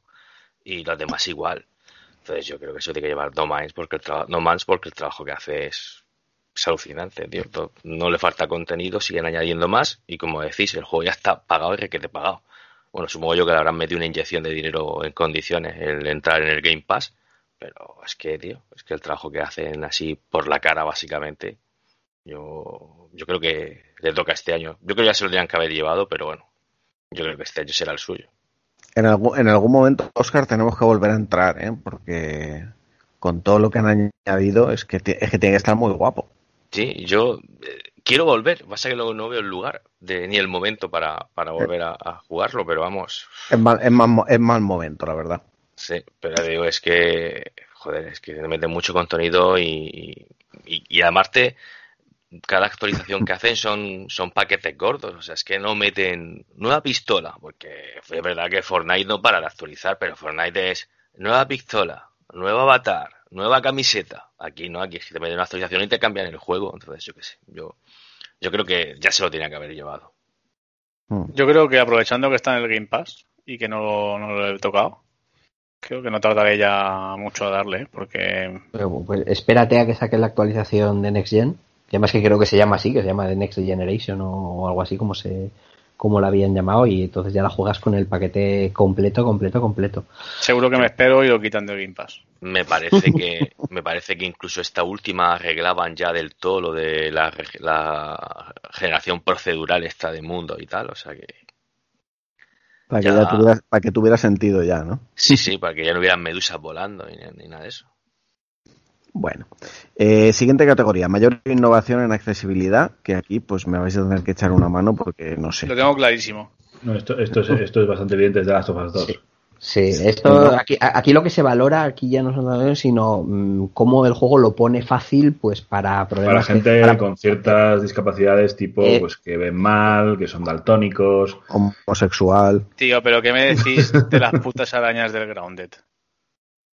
Que, que, les quitaron las patas para la de la, la aracnofobia de la peña y salen dos putas bolas ahí, que eso es, eso es una cutrez, tío. O sea, por favor que le den el goti a este juego. O sea, solamente por eso, por esa idea estúpida y ridícula, pero que parece ser que, funcionará, ¿no? Imagino, porque claro, el que tiene miedo a la araña ya no tiene, porque son dos bolas de mierda ahí que no hacen nada. O sea que, no sé, me parece una idea estúpida que merece llevarse el goti. yo, lo que imagino es quien dijo, oye, oye, eh, por si la gente tiene miedo a las arañas, vamos a, vamos a cambiar las arañas. No, sé, ¿en, qué, ¿en qué momento surge esa, esa, esa conversación? Pero aparte de eso, yo diría que de las of 2 porque todo el tema que pone para resaltar enemigos, objetos, eh, a poner un contraste en condiciones, yo me parece que es un avance enorme. Enorme. sacudida de Odi. Sí, sacudida de Odi porque siempre tiene que aparecer el cabrón. Aquí. Debo decir con respecto a lo de la accesibilidad, que de las tofas no, no me enteré muy bien de lo que metía. Ahora, algo sí que sé por lo que ha comentado Julín, pero sí que recuerdo perfectamente que se comentó en su día de sobre esto de la accesibilidad de las tofas que mucha gente dijo, pues nada, otro premio para los GOTI. A ver, es que lo hace muy bien, ¿eh? pone muchas opciones, no las tengo todas en mente, pero sí que recuerdo que había una zona en el menú casi dedicada a esto. Y eso, pues al final eran unas cuantas opciones de configuración y personalización que, que, que permiten hacer, a la redundancia, el juego mucho más accesible para aquellos que tengan algún problema, sobre todo sobre todo visual. Y eso, pues al final, mm, consiste en poder en ser capaces de, llevar a los videojuegos a un público mayor, que es al final de lo que se trata. ¿no? en este sentido, chapó por de las bueno, chapó por todos los demás, porque todos tienen eh, sus cositas. Yo aquí, la verdad, debo reconocer que, igual que en otras categorías he jugado a, casi todos, en esta categoría solo he jugado a, The Last of Us de los que hay aquí, con lo cual, mm, por lo que a mí me respecta, pues, mm, pues The Last of Us, ¿no? Eh, pero, pero vamos, estoy seguro que los demás también habrán hecho un buen trabajo en, esta línea. Sí, pero ¿cuántos días de crunch supuso ah, estas opciones de, de, ¿Cuánta gente quedó, eh, quedó dañada? Sí. ¿Cuántos niños, ¿Cuántos niños murieron en Uganda por culpa de esto? Pues, pues, hay que decir que si hay que hacer crunch por algo que sea por esto. y, no, y no, y no, para no que a, para que a Eli se le dilate las pupilas cuando vea a Dina, ¿sabes? Me parece que, en fin, podríamos haber priorizado. Totalmente. Bueno, venga, vamos por, una categoría muy chula. Mejor juego indie. Tenemos a Carrion, Carrion para los amigos, Fall Guys, Hades, Spelunky 2 y Spirit Fire. Yo creo que aquí... Eh, esta, esta, categoría es de Hades Vive, Dios. Aquí, voy a decir la cuñadada, y es decir, yo solo juego a uno, pero es el que más me gusta. No, no de, de, hecho he jugado a dos. O sea, jugado a Carrion y a Hades, pero vamos, eh, muy mal se le tiene que dar a Hades para no ganar en esta categoría. A, ver, salvo que se vote a bulto, porque Fall Guys ha supuesto también un fenómeno este, este año. Ojo, que el juego como, como propuesta realmente está muy bien, no sé si lo habéis llegado a jugar, aunque solo sea por, por probar. No. E, es una propuesta súper divertida y súper familiar. O sea, este año mmm, tiembla Nintendo, pero el juego familiar yo creo que se lo va a llevar Fall Guys. Bueno, creo que estaba nominado, ahora, ahora, ahora dudo, ¿no? Creo, que, creo que sí. Eh, es decir, es una propuesta muy divertida, muy sencilla, muy eh, activa y al final lo que lo que consigues, lo que pasa que ocurre es que a veces es tan grande que, que es que mmm, cualquiera de los otros eh, pese a las virtudes que tienen. Por ejemplo, Spiritfarer es una chulada además con su trasfondo y sus cosas Carrion, eh, pues es originalísimo y es luego pues lo que pasa que yo creo que se queda un poco corto como experiencia al final y espero que no lo he probado. Entonces yo aquí lo tengo muy claro con respecto a Hades, ¿no? Lo que pasa que cuidado que, que Fall Guys no, no, no dé la sorpresa. Eh, Spiritfarer hay que probarlo en algún momento, ¿eh? Sí, molaría probarlo en algún momento, pero no cayó código y, y creo que todavía está a 40 trompis en la Hostia. ISO. Me parece, ¿eh? Too much. Too much. Bueno, eh, vamos a seguir avanzando, que que quedan algunas categorías y llevamos ya... eh, Eh, estaba muteado, pero Spiritfarer en el Game Pass. Sí, sí, yo, yo, yo el, el- Ah, bueno, entonces de qué os preocupáis, joder. No, no. 25 pavos en la Switch. No, yo estoy tri, tri- tri tranquilo, chaval. Sí, Como la porta. no, no, yo sí que eso, que, que- que ya sabéis que ya sabéis que a mí los, los indies me gusta y trato de jugarlos y todo lo posible y la verdad que está, está muy chulo. De hecho, el que echo de menos eh, para la pelea de mejor indie es el Kentucky Root Zero. Hombre, y tanto, ¿eh? que, Pues eh, Pues sí, porque al final sí que lo han metido. Lo han metido en otras categorías, con lo cual es raro que no esté, que no esté la, aquí. la TV Editions está súper bien, Eh, ¿eh? Efectivamente, e incluso uno que no he jugado, pero que por las referencias que tenían, sobre todo de, de Julio, eh, que no esté aquí, que es el Crosscode. Me, se me Oh, hace tío, casi es verdad, raro que, verdad. que- que no, que no esté aquí. No está porque salió el 2018 para PC. Ah, bueno, pues parece, se- se- que será, será por esto. Bueno, a mí me falta aquí Paradise Killer, ¿eh? Eso sí. Bueno, mira, es que ese no lo he jugado todavía, cachis. O sea, la verdad es que, que me lo pillé rápido después de escuchar tu, tu reseña, pero todavía no me he puesto con él. No, la verdad es que eso, Crosscode, efectivamente, eh, no, estaba, no está aquí porque salió en el 18, pero de todas maneras creo que en el 18 no estaba en el mejor indie. Y estaba Celeste en el mejor indie, de todas maneras, en el 18. Estaba, estaba complicado. En las siguientes categorías sí que han aprovechado para meter otros títulos, por ejemplo, la de Mejor Indie Novel. Esto es Mejor Indie de un estudio que debuta.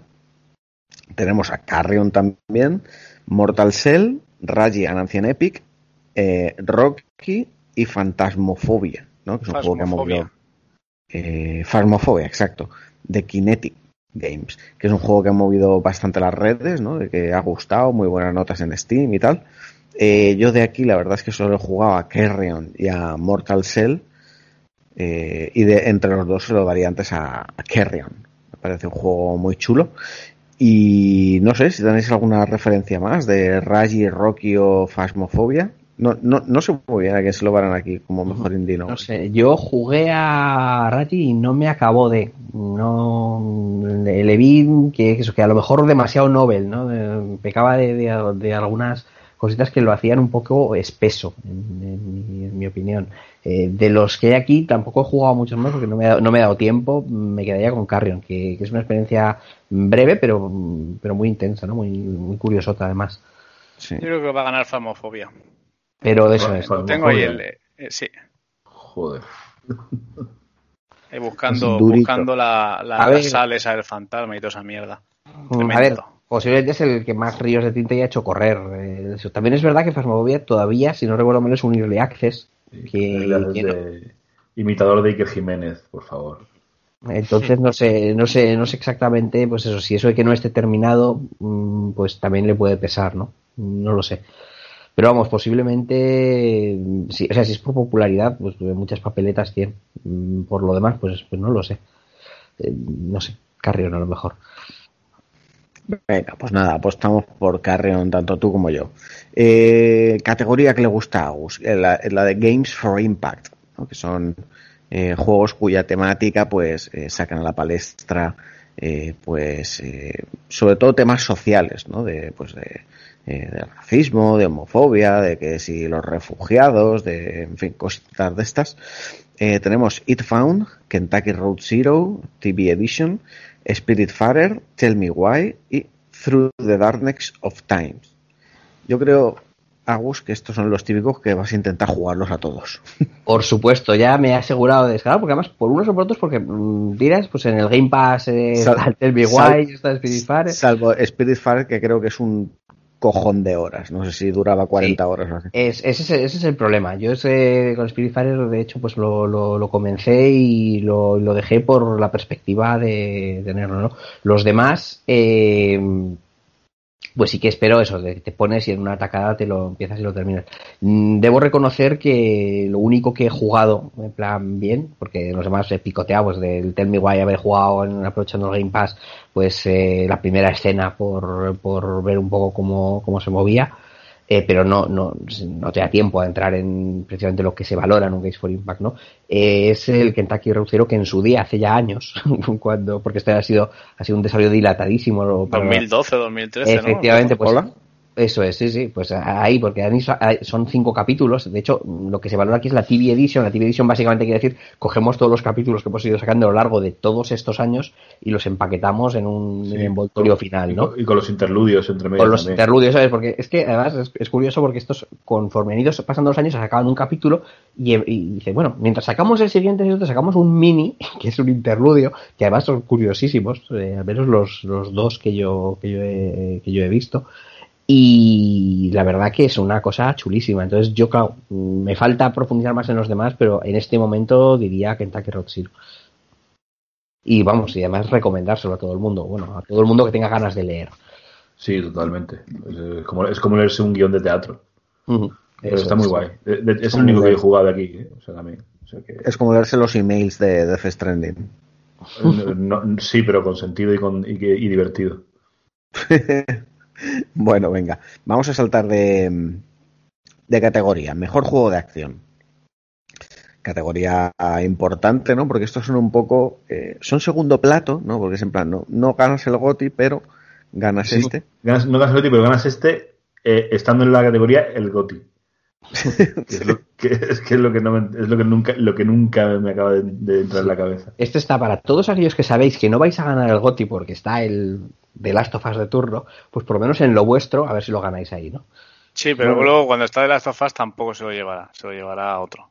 No, bueno, en este caso no está de las tofas, sí que está Alex.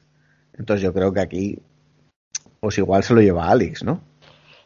Pues fíjate, Vamos. es que, es que, que, Pues- lo, lo- que lo hayan metido en acción, acción, porque Claro. Alex, eh, a ver, lo, Que igual por, lo poco que he jugado, claro, es que eh, Alex mm, posiblemente, o sea, y la acción de Alex, la poquita que yo he visto, porque es que con lo poco que he arrancado es casi el tutorial donde empiezas a hacer las primeras cosas y pegas los primeros tiros, pero los primeros primeros y ya está. Sí que se intuye una acción muy guapa, pero no he, no he podido ver más.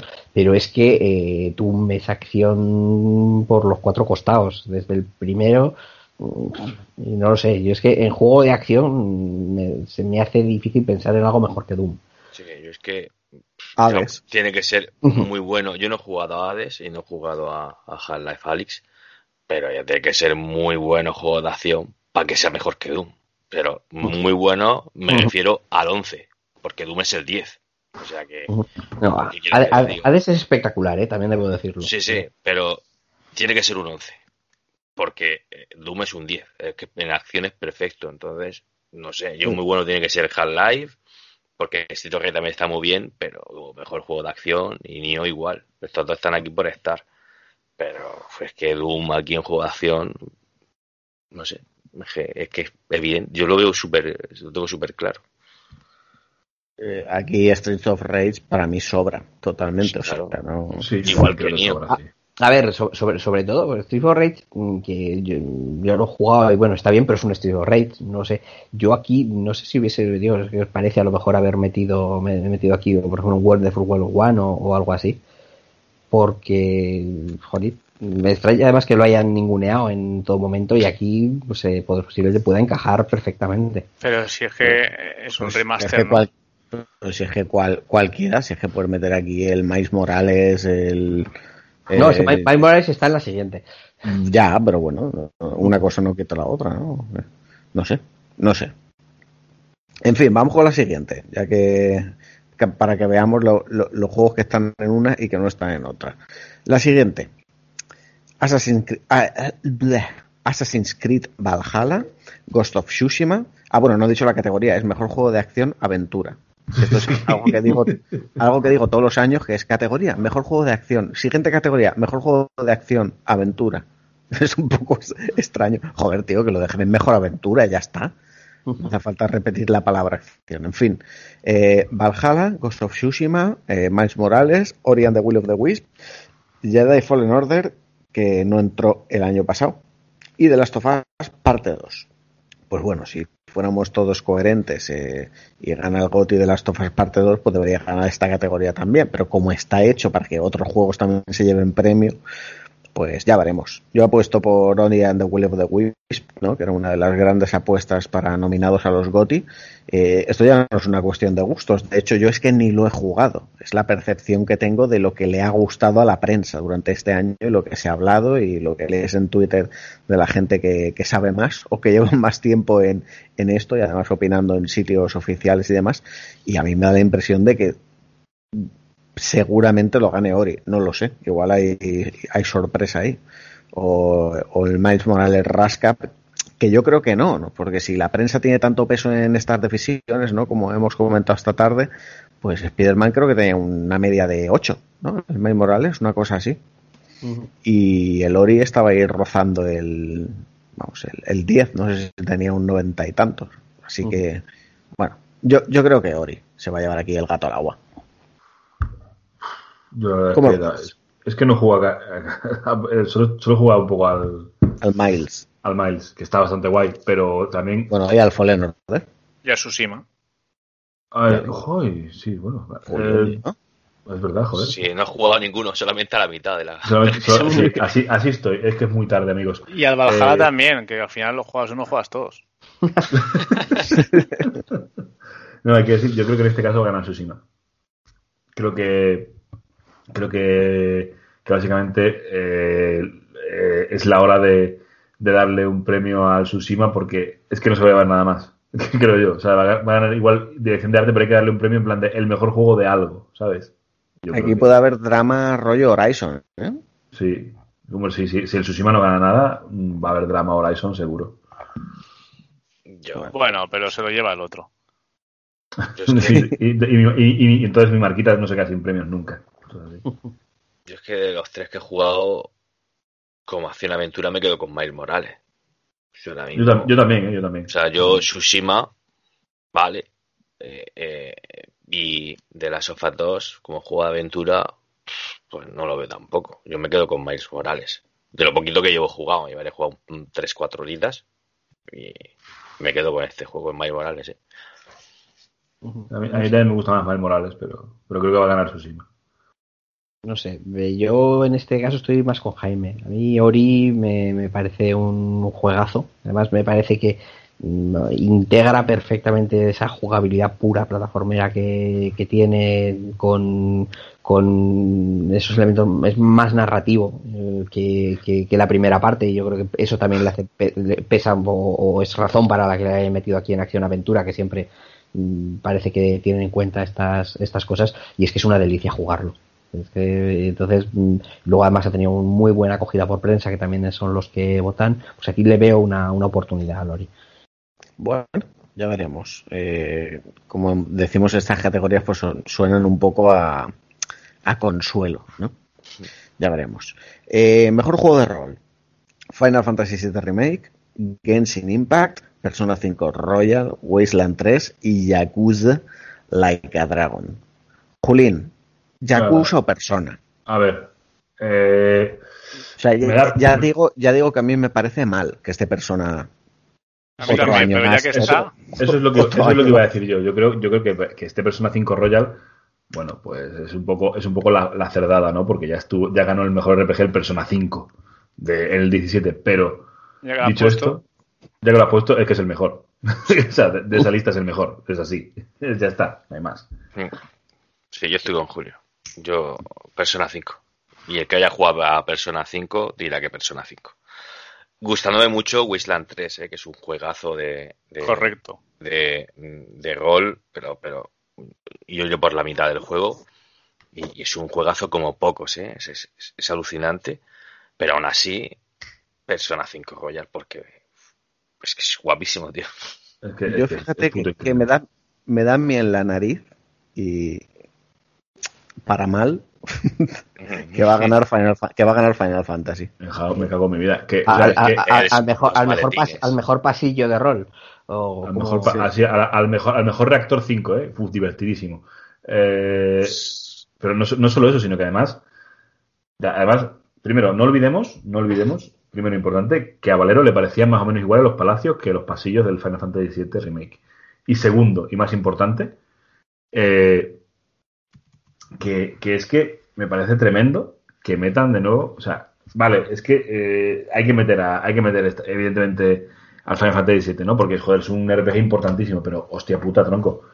Eh, me parece que, que el resto de juegos están tan por encima en cuanto a lo que es un RPG del Final Fantasy VII Remake. Y mira que me- o sea, es un juego que me ha gustado, que he disfrutado. Pero creo que tanto Persona 5 como Yakuza 7, como Wasteland, por lo que habéis contado vosotros, como el otro que el otro es Genshin Impact, ¿no? El otro me da igual. El otro Sí, es, eh, pues, es, es Breath of the Wild, ¿no? Tiene que ganar. Breath of, Breath of the Waifu. Pues eh, vamos, que, que va a ganar Persona 5. no, o sea, no, no es que para a lo mejor una menor duda, ¿eh? va a ganar Persona 5, porque además es el juego mejor valorado de este año en, Play- en PlayStation 4. Eh, Yo, yo debo decir que para mí con Final Fantasy VII lo que ha sido impagable es el troleo que mantuvimos durante bastante tiempo con la gracia de Goofy con, con David. Hostia, yo ahí me cojoné eh, seriamente, ¿eh? porque... Ah, no, Bueno, al final eso no es spoiler, pero no sale Goofy. O sea No, sale Goofy. Por y- suerte. Pero, pero por mucho, durante mucho tiempo eh, lo temí bastante. ¿eh? Debo decir que pensaba que iba a ir alguna historia por ahí rara de, de, de Nomura y uf, Bueno, se esquivó hay- esa bala a medias. Hay un McGuffin, pero Goofy no sale. Más Yo- Goofy, y, ta- y ta- y también mantuvimos ahí la indignación de, de Valero fuerte diciendo Red 13 es un poco Goofy, ¿no? Está ahí Valero. Y Valero, enfadadísimo. y Valero, No ahí, y Valero ahí, ánimo. Sí, ánimo, mucho ánimo, sort.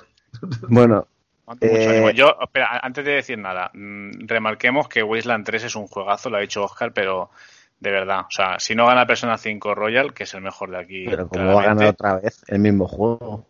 Claro, si, si- si está, tiene que ganarlo, tío. Eso es como. Está- exactamente, es que esta tiene que ganar, si es que es Si mucho no quieres mejor que gane, no lo metas. No lo porque si lo han metido, no puedes. Es el, es el mejor que hay aquí, pero vamos, con diferencia de aquí a Lima. Pero si no, Wasteland 3 es como jugar al Fallout o al Fallout 2. O sea, es, es un rol clásico cafetero buenísimo. O sea, que candidato también. Bueno, ganó The Witcher, ¿no? Varios años, con las expansiones y eso. Claro, pues O, fíjate. o- o no llegaron a ganar, no lo sé. Sí, sí, sí, sí. Sí, las ¿no? expansiones, sí. El Sí, Blood and Wine el- ese sí que ganó. Tropelías de estas han habido aquí varias, ¿eh? Pues eso. Pues el Royal, el, si te digo, digo que el, Roy- Ojo. el Royal va a ganar otra vez. El, Ojo, el Odyssey nominado, ¿no? Hace un par de años. Ojo, trope-. Tropelías como las que se vienen en esta categoría. Mejor juego de lucha. Gran Blue Fantasy Versus. Bien. Mortal Kombat 11 Ultimate. Bien. Que la diferencia con el año pasado son tres personajes. Tócate, tócate los huevos, Mariloli. Eh, eh, Ra- Rambo, ¿no? Es la diferencia. Sí, sí, Pero Rambo es que y- Street Fighter 5 otra puta vez. Eh, Street Fighter 5 desde 2016 o 2015, ya no me acuerdo cuándo salió, nominado todos los años, porque como cada año hay una edición, pues nada. Género que huele Bueno, cerrado, es- tío. Pero esto sí es criminal. El que viene ahora sí Sí, que sí, eso es el que viene ahora es para Sí, tirarse de los pelos. Esto ya, vamos. One Punch Man, A Hero Nobody Knows, que conforme lo decían los Game Awards es que se notaba que la voz de Mr. Doritos estaba como so- sorprendido. Se le, se le tembloroso. quebraba, se le quebraba. Sí, sí. Y Under Night in Birth, X-Late. Yo de aquí he jugado a todos menos al One Punch Man, ¿vale? Eso que te Y, com- y como me parece un chiste que vuelvan a estar nominados Mortal Kombat 11 y Street Fighter 5, eh, no, ten- no tengo más que elegir entre Under Night in Birth y, y Grand Blue Fantasy Versus, que habiéndome gustado los dos, eh, me quedo con Under Night in Birth. Es un juego que está mucho más pulido en tema de juego como juego de lucha, sin más. Eh, Gran Blue, la verdad es que tiene una propuesta interesante con ese modo rol que al final no es ni la mitad de lo que prometía, ¿no? Es, eh, es, es mucho menos. Tiene unos diseños, una banda sonora espectaculares, también porque está basado en un en Gran Blue, ¿no? Que es el universo del juego de rol eh, de móviles que estamos todos esperando esa versión para consolas que se llama, si no me equivoco, Relink. Ujú. Y pero yo creo que bueno, Under Night es una saga con más solera, eh, es tan genial, la verdad. Y yo lo recomiendo, ¿no? Si os gustan los juegos de lucha 2D tipo Arc System Works. De hecho, el de el, el de Soch. Gran Blue es de, es de Arc System Works. Sí, es que Eh, es- se, se- habla a veces de que la categoría de juegos familiares de Nintendo, pero es que la de lucha podría ser de Arc System Works tranquilamente también. ¿eh? Pero perfectamente. Bueno, de hecho, no sé cómo no han nominado a. O sea, vamos a ver, si está el, el Mortal Kombat y el Street Fighter, porque esto Bueno, no está. Fighter. Claro, Dragon Ball Fighter con, Claro. con, con Goku Ultra Instinto. Ujú. Sí, sí, o bueno, o el, o el séptimo pase de temporada de, de Smash Bros. Que, el- el continúa, ¿no? Tekken, No sé, le- no sé quién lo ha dicho, creo que ha sido David, que es un género que huele ya un poco aferrado. Sí. Pero O sea, es que- aquí o sacan más títulos al año de lucha o, o no metas esta categoría, tío. Sí, porque si, si hace la misma lógica que antes, si metes a Mortal Kombat 11, tienes que volver a ganar. Tiene que ganar, claro. Tienes que ganar, porque es mucho mejor juego. Eh, si usa la lógica que hemos usado antes. Entonces, lo que es un chiste es el One Punch Man, porque esto, llamarlo lucha, no sé, Llamarlo ducha. llamarlo juego, Joder. Que hombre, que está guapísimo. sí. Bueno, no perdamos más tiempo en esta categoría y vámonos a la categoría de mejor juego de Nintendo. O sea, familiar. en primer lugar, Animal Crossing New- Horizons, eh, Crash Bandicoot 4, It's About Time, Fall Guys, Ultimate Knockout, Mario Kart Live, que es, eh, no sé cómo han metido esto, la verdad, pero bueno. pues recordemos que esto de Mario Kart Live es este, este, Todos los cochecicos. Los este cochecitos. acce- ac- accesorio para jugar a los karts vía Switch, pero en la vida real, con juguetes de verdad. Había que pagar favores aquí. Sí. Minecraft Dungeons y Paper Mario de Origami King. Eh, yo si me tengo que fiar de lo que me decís, pues eh, tendría que ganar Paper Mario, ¿no? Eh, yo de aquí he probado, eh, de aquí he jugado Animal Crossing, Crash Bandicoot y Minecraft Dungeons. Y de los tres, el que más me ha gustado es, eh, es Crash Bandicoot 4. Mm, no lo sé, no creo que gane, pero bueno. Sí, es que a mí, de los que he jugado de esta categoría, también el que más me gusta es Crash Bandicoot 4, Mm. pero es que no me parece para nada un juego familiar. No, es, no, no. es bastante difícil. Es muy jodido. no sé. Pero vamos, dicho esto, pues sí, pues sí, si metes aquí a Crash, pues yo creo que es el mejor de los que hay aquí. Pero, pero la lógica me dice que si está en una juego de año Animal Crossing, pues igual debería ganar el Animal Crossing. Pero bueno, ya está. Sí. A ver, yo, yo creo que lo, lo que comentaba antes, que por juego familiar, en el sentido de algo para jugar toda la familia y este tipo de cosas, mm, el que debería ganar es, Claro, pues. eh, es Fall Guys. O sea, es además que esto yo lo he comentado con algún compañero de trabajo, cómo realmente juegan con sus hijos o con sus sobrinos o con no sé qué. O sea, es juego familiar estrictamente hablando de, todo esto. Y posiblemente, aunque sea otra cosa rara que hayan metido ahí, el Mario Kart Live también es, encaja en lo que es juego familiar, ¿no? Por repercusión, pues yo diría que debería ganar Animal Crossing. Y por mejor juego, a mí el que más me ha gustado ha sido Paper Mario, pero bueno, también es a mí. Pero vamos, yo casi, si tengo que votar, yo votaría Fall Guys este año. Es un poco una categoría susceptible de, de debate, ¿no? De que es un juego familiar, que en fin. No sé. Tampoco sé hasta qué punto. Animal Crossing lo juegan mucho lo- los niños. Que lo veo un juego con. con demasiadas cositas, ¿no? O sea, no, no, veo un niño a- a mí pequeño me- con, con- con tanta Claro. gestión y. no Claro, eso es. A mí me da la sensación que es un juego más complejo para. O para sea, el más de, pequeño. de- de aspecto, pues obviamente lo ves y dices, esto es de para niños, sí, pero luego te pones a jugar y dices, pues no sé hasta qué punto, ¿eh? Ujú. No lo sé. Julio, ¿tienes algún dato de si este juego es muy de niños, el Animal Eh, Crossing? No, es, es de niños y no es maduro y adulto y oscuro como deberían ser los videojuegos. No, no tengo ni idea. Supongo yo. si, si no tiene tráiler en blanco y negro, Eso te iba a decir. es el señor- Imagínate- y un señor recubierto de pincho. Pero tú imagínate el Animal Crossing con el modo Kurosawa. Sí. Y un trailer que mientras suena Aleluya. No, a ver, en serio, yo creo, yo creo que es verdad que juegan pocos niños al Animal Crossing, ¿eh? porque, porque vamos, yo, si yo fuera un niño, lo último que quiero es, es un juego que diga, no, no, ponte a recoger nabo. No, hombre, no, yo quiero, yo quiero disparar. yo quiero disparar en la cara a la gente. Como decía, como decía Ética, ¿no? Sword, I want to shoot niggas. Dice, no guns. No guns, I want to shoot niggas. Tremendo. Bueno, venga, mejor juego de estrategia. Cru- eh, que, que este año la verdad es que, que está bien. Bueno, hay uno que no sé por qué lo han metido, pero bueno.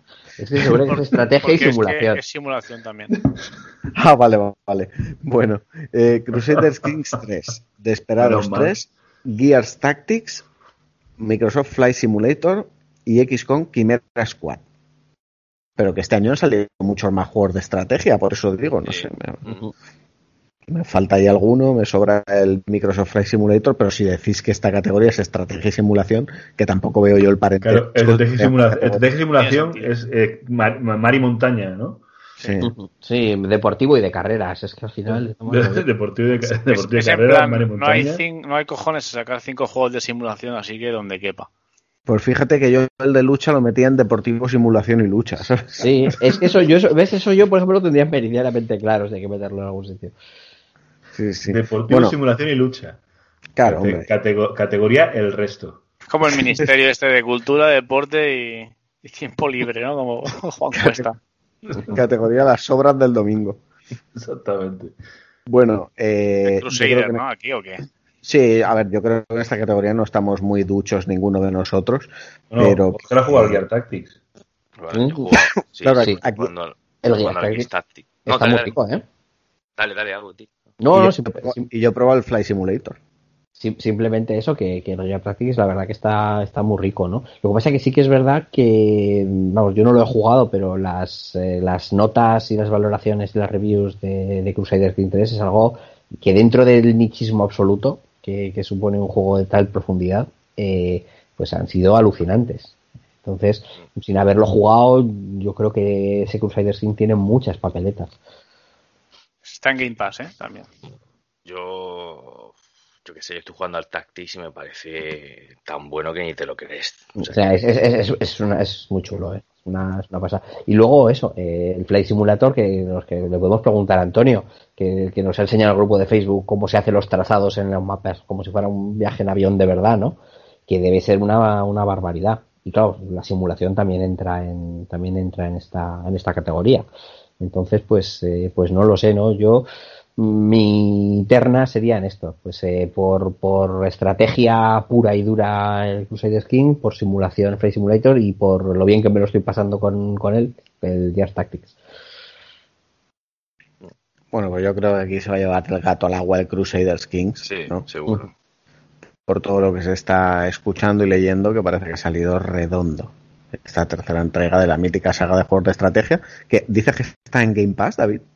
Sí, empecé. Ah, sí. Hostia, pues me lo voy a bajar mañana. Pues mira, yo esto no, no, no sabía. Sigo más la- el Game Pass de, de Xbox, pero vamos, estando en PC igual sí que le, le doy un tiento. Y además, eh, el, anteayer estuve grabando en el podcast de Todo Estrategia, que me invitaron y tal, y, y hablamos de este. Me estuvo diciendo Juanma, que es el, el director, me estuvo hablando muy bien. Yo ya lo conocía el juego, obviamente, pero no había jugado. Joder, pues mañana mismo, tac, tac, a bajar.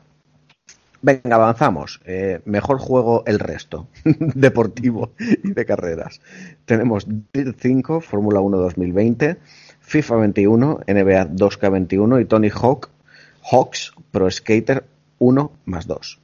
Que mi voto va para el bueno de Tony Hawk. Y yo también. Por, sal- por salirnos un poco de la norma, que esto siempre es lo mismo, por Dios. El Que si Tony, 2K, que si FIFA, que si Fórmula 1, eh, el año que sale un pro bueno, pues lo meten aquí. Eh, cuando hay un Forza Horizon o Motorsport o tal, pues se lo lleva de calle y tal. Pero yo creo que Tony Hawk, ¿no? Sí, Mm. el Tony está que te cagas. Pero te cagas, ¿eh? Sí, yo todo lo que he oído que es un juegazo. Muy bien, pues nada, Yo todos a una. 21 para Switch. Todos a una, ¿cómo sigue? Puente Ovejuna. Venga, Sí. pues a- a- a- adelante. Venga, mejor juego de VR. Eh, Agus, ayúdanos, por favor. Alex, Bueno, un, re- respeto, un respeto que está Dreams. Alex Next. Pues a ver, Ojo, no ojo, Dreams. Respet- respetada a Dreams y a media molécula. Pues eh, re- realmente de los que hay nominados este año solo he jugado a Half Alyx y al Iron Man. Eh, porque el Star Wars todavía no he podido echar mis manos encima. Y de Walking Dead, que lo tengo, que salió en un bundle de Steam hace un par de semanas, eh, es que no me ha dado tiempo de probarlo. Quiero probarlo antes de las nominaciones porque las críticas han sido espectaculares eh, del, del juego. eh, y me apetece probarlo, pero, pero todavía no he, no he podido. Eh, y Dreams sí que lo sí que lo he jugado, pero no he jugado con el añadido de realidad virtual, lo probé antes de antes del, del cambio. Eh, Entonces, en, ese sentido, yo creo que, a ver, que aquí Dreams de cara a premios es unos categoría, que es decir, lo puede ganar todo y puede no ganar nada, ¿no? En el sentido de, eh, por su propia concepción, mm, pues no sé si como de comparables con, con, los demás. Sí que puedo decir que Marvel Iron Man es un, juegazo, a mí es de los que más me ha gustado de, de, PlayStation VR, pero es que Half-Life Alyx son palabras mayores. Entonces, eh, yo aquí vamos, si no se lleva a esta categoría, pues entiendo por qué no le han nominado a ninguna otra más, ¿no? Pero, pero vamos, Half-Life Alyx. Lo tienes claro, ¿eh? Te está gustando.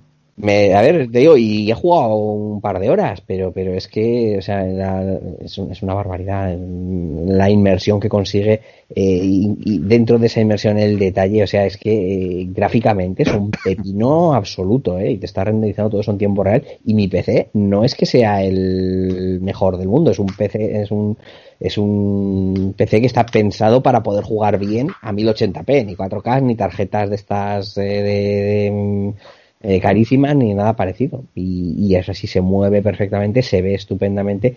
Y en cuanto a mecánicas y las posibilidades que, implementa, me parece que está años luz de cualquier otro. Mm, no, está claro, sí, es una opinión unánime.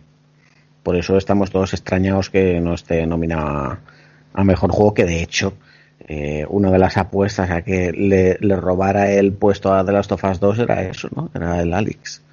Pero bueno, ya vemos que no va a poder ser de momento. Venga, que queda poquito. Mejor juego para móviles: Among Us, Call of Duty Mobile, Genshin Impact, Legends of Runeterra, Pokémon Café Mix.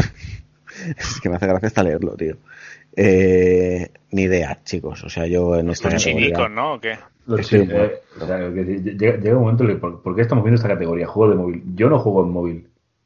Bueno, pero qué sé, Amonas, ¿no? Sí, pero, pero, Julio, pero somos los raros. Los raros, en comparación con la gente que juega al móvil, son los jugadores de consolas. En números y en negocio. Bueno, pues, pues Among Us porque, porque Ibai juega mucho, o sea que debe ser bueno. No, es que, no es que juegue Ibai, es que juega todo Cristo, tío. Sí, pero ¿qué importa si Ibai? Ah, bueno, bueno, bueno, y, además, un montón de pasta por jugar, ¿eh? Y, además te intentan meter en la secta. Pero juega, tío, vamos a jugar a Among Us. Tú, déjeme, señora. Suélteme del brazo. Sí, sí. Venga, pues Among Us. Eh, siguiente, mejor juego multijugador. Animal Crossing, Among Us también. Call of Duty Warzone, Fall Guys Ultimate Knockout y Valorant de Riot Games. Yo Valorant, fíjate, lo veo... Eh, o sea, ha sido el típico que han intentado vendernos ahí a base de, de, contratar a Ibai y al Rubius y a, Broncano y a no sé qué para decir, mira qué guapo este shooter, pero no. O sea, no, ha salido bien la cosa. No cuaja la cosa no acuaja la cosa, ¿no? Eh, no lo sé. Yo de nuevo se lo daría otra vez, tío. Tío, eh, se va a llevar con dos premios, no pasa nada. Se va a llevar de las of 5, no se puede llevar a Mongas 2. es que estoy de acuerdo con Valero. yo y yo. Si, si, es multijugador, al juego que juega todo el mundo es este. Da igual que sea móvil o tablet o lo que sea. Venga, pues Among Us. Bueno, o, Fall Guys, ¿eh? que también eh, tiene una base. Pero, pero, Fall, Guys no juega ya nadie, tío. Eso te iba a decir, de Fall Guys no se acuerda nadie, ¿eh? No, hombre, que salió temporada nueva. temporada nueva, a cuando la pongan en HBO. Con pinchos. Se jugó, se jugó cuando lo dieron en el... Cuando, Con pinchos. Con se, pinchos, tío. Se jugó cuando lo dieron en el Plus, pero ahora ya todo el mundo está con, con back snacks. ¿No? no lo, que pasa es que lo del Plus realmente coincidió con el lanzamiento en Steam y en Steam sí que verdaderamente lo petó. En, el Plus no sé realmente cuántos cuántos jugadores, supongo que bastantes, porque oye, que está bien eso de lo gratis. Pero en Steam estuvo petando, ¿eh? Pasta, ¿eh? sí. Oye, Backsnacks, ¿qué pasa? Que no, que no entienden lo de familia. No, no han mandado códigos tampoco. A imprenta, no han mandado códigos a imprenta. Pues está, está desde el jueves de la semana pasada, ¿no? En... No, eh, está desde el jueves de la semana pasada en los del Plus. Lo que no sé es desde el lanzamiento, igual está un poco antes, ¿o qué? No lo sé. A ver, no, el lanzamiento yo creo que se lanzó, es uno de los juegos de salida de PS5, aunque eh, entonces salió el, el, día, el día 12. O sea, salió, salió hoy, salió hoy. Sí, o sea, puedes jugar hoy, si si eres europeo. O sea, si eres europeo, sí, si eres, si eres americano la semana pasada. Eh, pero está, en Play, está, en Play, 4 también. No. No. No, es exclusivo de Play 5. No, no, no, exclusivo de Play 5. Que, que, que, que, que, mover todo eso, cuidado. Una Claro que no lo mover, mueve. mover todos esos gráficos, ojo, ¿eh? No, no, y ya veremos si lo mueve. bueno, mejor juego apoyo a la comunidad. Dios santo. Dios. Joff, acaba con esto, por favor. Que- que- ¿qué quiere decir? ¿Qué Pasa- pa- pasamos palabra, ¿no? O sea, mejor juego de apoyo a la comunidad, mejor juego de eSports. Espera que vamos a buscar esto. No, el, el apoyo a la comunidad se refiere a que juego se vuelca más con la comunidad y la escucha y le hace caso y la cuida y la mima y le da besitos. Ah, Se bueno, refiere- pues, ¿cuál es el, cuál es- Sí, que- cuál que es el con- exclus- Aquí, ¿cuál es el de Sony? A ver. El, el, el, No Man's- Sky. No Man's Sky. No, Estuvo ba- bajo la ala de Sony mucho tiempo. Sí, sí. No, Mejora- en serio, fue- fue- fuera de coñas. Por lo mismo que hemos comentado antes, ¿no? Del juego en continuo desarrollo y tal, pues no Man's Sky. Esto es como el de, lo del Señor de los Anillos. Los Oscars se los tiene que llevar la última entrega, pues esto. Yo, yo Esto creo que, y esto es en serio, creo que aquí Destiny 2 tiene algo que decir, ¿eh? Porque la comunidad de Destiny 2 está ahí, tío. Ha aguantado lo suyo, ¿eh? Yo, fíjate, yo por, por mí sí, o sea, me parece bien, pero es que esta última expansión, eh, yo creo que a, a- a la parte de la comunidad menos pro no le ha hecho mucha gracia, porque es que han quitado muchas cosas, ¿eh? Por eso Pero no sé. luego va- vuelven, ¿no? Hacen como rotación y no sé qué. Sí, ha- hacen, sí, la idea es hacer rotación.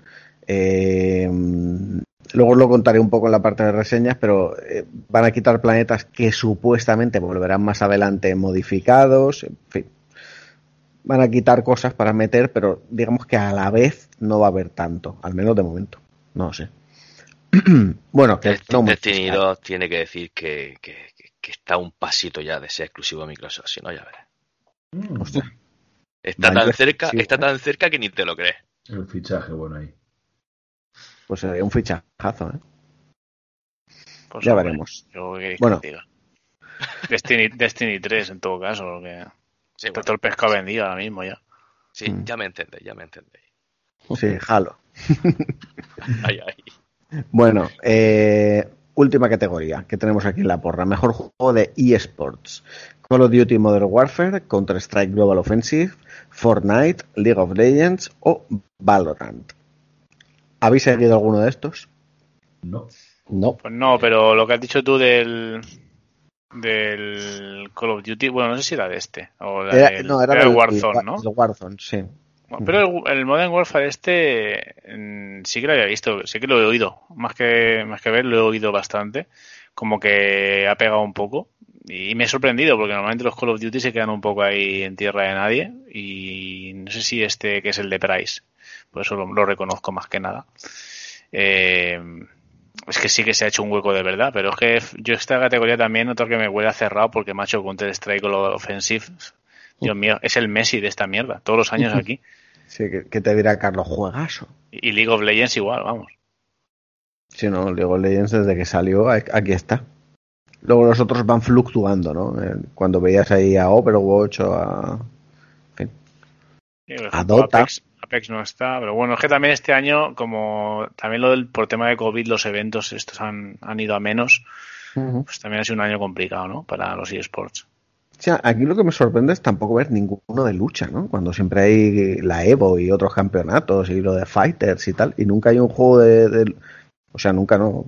Otros, otros años igual sí, pero vamos, que aquí no hay ninguno en este año. No, no, es, es que no mueven tanta pasta. Al final yo creo que esto se mide pues, en dólares más que en votos. Bueno, ¿a quién se lo damos?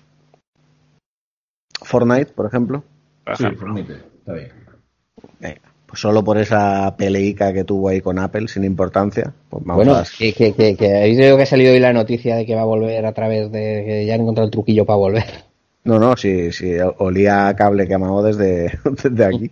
Sí, sí, pues parece ser que ahora pues, eh, entra GeForce Now en Apple eh, a Sí. través del navegador, porque no puede hacer de otra manera, y como Fornite está dentro de GeForce Now, pues se va a poder jugar de esta, de esta manera. Bueno, y Apple había reducido, ¿no? Los porcentajes de comisión de la... Bueno, pero solo para los juegos pequeñicos. Ah, Ah, vale. Si ganaban más de un millón de dólares, seguían pagando lo mismo. Y estos juegos entiendo que cualquiera de ellos mueve más de un millón de dólares al año. Sí, al día. Por eso, por eso. Entonces, pues, pues no lo sé. Eh, Bueno. Pero, pero vamos, Fornite este año ha tenido eso, un protagonismo extra, extra jugable, ¿no? pero, pero ahí, ahí, está, ¿no? Parece que sigue con, con, esto. Y luego los incombustibles, porque League of Legends sigue, las ligas siguen moviendo muchísima gente. Sí, sí. Aquí ya pueden sacar MOBAs que al final quien manda, League of Legends manda y no tu banda. bueno, pues nada, ya hemos acabado, ya hemos repasado todas las categorías de nuestra porra. Oyentes, participad, por favor. He visto a Agus que ya han participado 40. Han participado 40 ahora mismo, eso es que me parecen un montón, la verdad. A ver, teniendo y... en cuenta que lo hemos publicado esta mañana, pues es una barbaridad.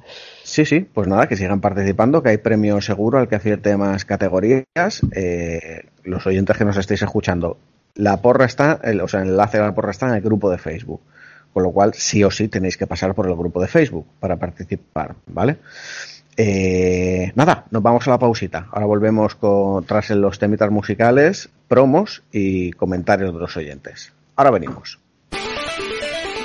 Bienvenidos a noespaisparafrikis.com, un lugar donde encontrarás los análisis más sesudos firmados por los mejores jugones de la red. Alberto, Martín, David, Vale, Carlos, Rebe, Imposible, Juli, Antonio, Gang, Oscar, García, Jaime, Snow. Las noticias más relevantes del sector del ocio electrónico y por donde se pasan a charlar con nosotros los personajes más importantes del mundillo digital. No es país para frikis.com, tu web de ocio digital y no tan digital. Eres diferente, diferente.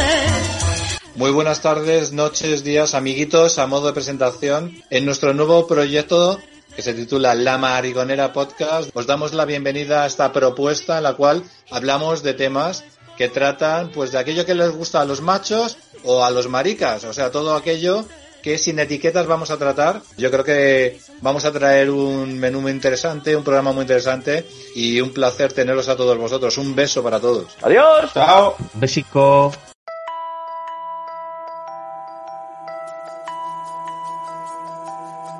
Es decir, a mí los juegos arcade me han apasionado mucho. Al ser padre, quieres que no, a los 40 ya empiezas a tener obligaciones paterno-filiales. Voy a hilar más fino en uno de tus WhatsApps pusiste, puede ser una charla más. Y dije yo, tío, tienes el nombre ahí.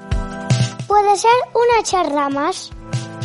Tu programa variado donde hablar es lo que cuenta. Soy un genio, soy un genio y no, me he dado cuenta.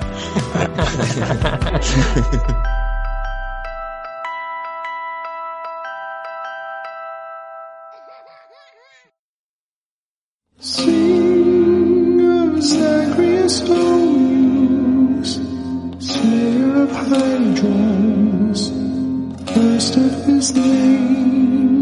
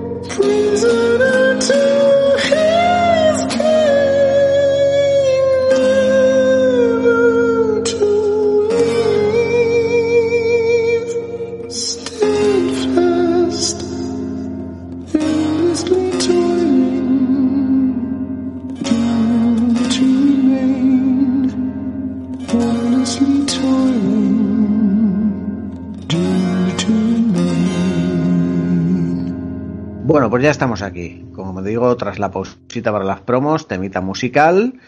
Agus nos ha dejado ya en esta parte porque no tiene reseñas y vamos allá con los comentarios antes de las reseñicas. Varios comentarios, la verdad es que os habéis animado. Muchas gracias. El primero de ellos nos dice, eh, bueno, este alcalde de Yarman, de Jordi, dice, Ah, no, perdón, que tengo aquí el desplegable de ver todos. Godus, Prados Man. Vale, Alejandro Soto. Dice, buenas equipo, creo que el GOTI este año irá para TLU2. Es difícil que no se lo lleve. No es mi juego favorito de la generación, pero sí lo es de este año. Dudo mucho que las puertas sin textura y los barriles redondo hexagonales de Final Fantasy VII Remake pueda llevárselo, que era mi gran esperanza para este año. Pero, pluf. En cuanto a las reseñas, muchas ganas de escuchar por interés el Yakuza Like a Dragon y tengo ganas de escuchar las reseñas locas de otros juegos y también la de aquellos juegos que os encantan, como el universo Warhammer y el Destiny, ya que siempre dais hype y dan ganas de jugar, como el capullo de César en el Buenos Días Reserva, que te pica jugar. Muchas ganas de este programa con el tema de los GOTI, siempre uno de los que más espero cada año. Un saludo, chicuelos. Pradosman dice, buenas reserveros, estando Cyberpunk fuera de las nominaciones, The Last of Us Parte 2 será el agraciado con el premio a Mejor Juego del Año sin duda alguna. Eso sí, viendo el éxito de Among Us, no me extrañaría que fuese un título muy comentado en la gala. Por cierto, ¿esperáis algún anuncio de relevancia en el evento? David, ¿esperas algún anuncio? Hombre, espero el Den Ring, pero como agua de mayo. Dice algo sobre lo nuevo del señor Hideo Kojima. Siendo amigo del productor, pues no sé. Bueno, un saludo muy fuerte a todos y gracias por vuestra gran labor. Nos ayudáis a sobrellevar la situación actual a muchos. Bueno, bueno, eh, he dicho no sé, pero Kojima igual te ha suelto un, una cinemática, ¿sabes? No, no creo, ¿no? O sea, no, creo, demasiado pero- pronto. Sí, bueno, pero el año que se fue de Konami soltó una cinemática ahí en los Game Awards, ¿no? O en el E3, no recuerdo dónde fue. Hombre, yo tengo clarísimo que tiene preparadas ya cinco trailers de un juego que todavía no empezó a hacer. Sí, Claro. eso, eso, eso es verdad. Si tiene hecho algo en la cinemática. Hombre, te monta ahí un, no sé, un- El juego ya tal, pero la cinemática. una, una cámara ras del suelo en un desierto con un gusano que se come, no sé qué. En fin. Bueno, Wodux, eh, Javier Córdoba, dice, hola reserva, para mí los juegos del año de lo que he jugado serían Persona 5 Royal o Ghost of Tsushima. Persona 5 Royal, eh, por mejorar más aún, es el juego, cosa que parecía imposible y además ahora poder disfrutarlo en castellano. Ghost of Tsushima, mezcla de Assassin's Creed con toques de Red Dead Redemption que nos permite disfrutar de esta historia del Japón medieval, con sus cosas buenas y malas, pero que a mí me ha gustado y le veo más virtudes que defecto.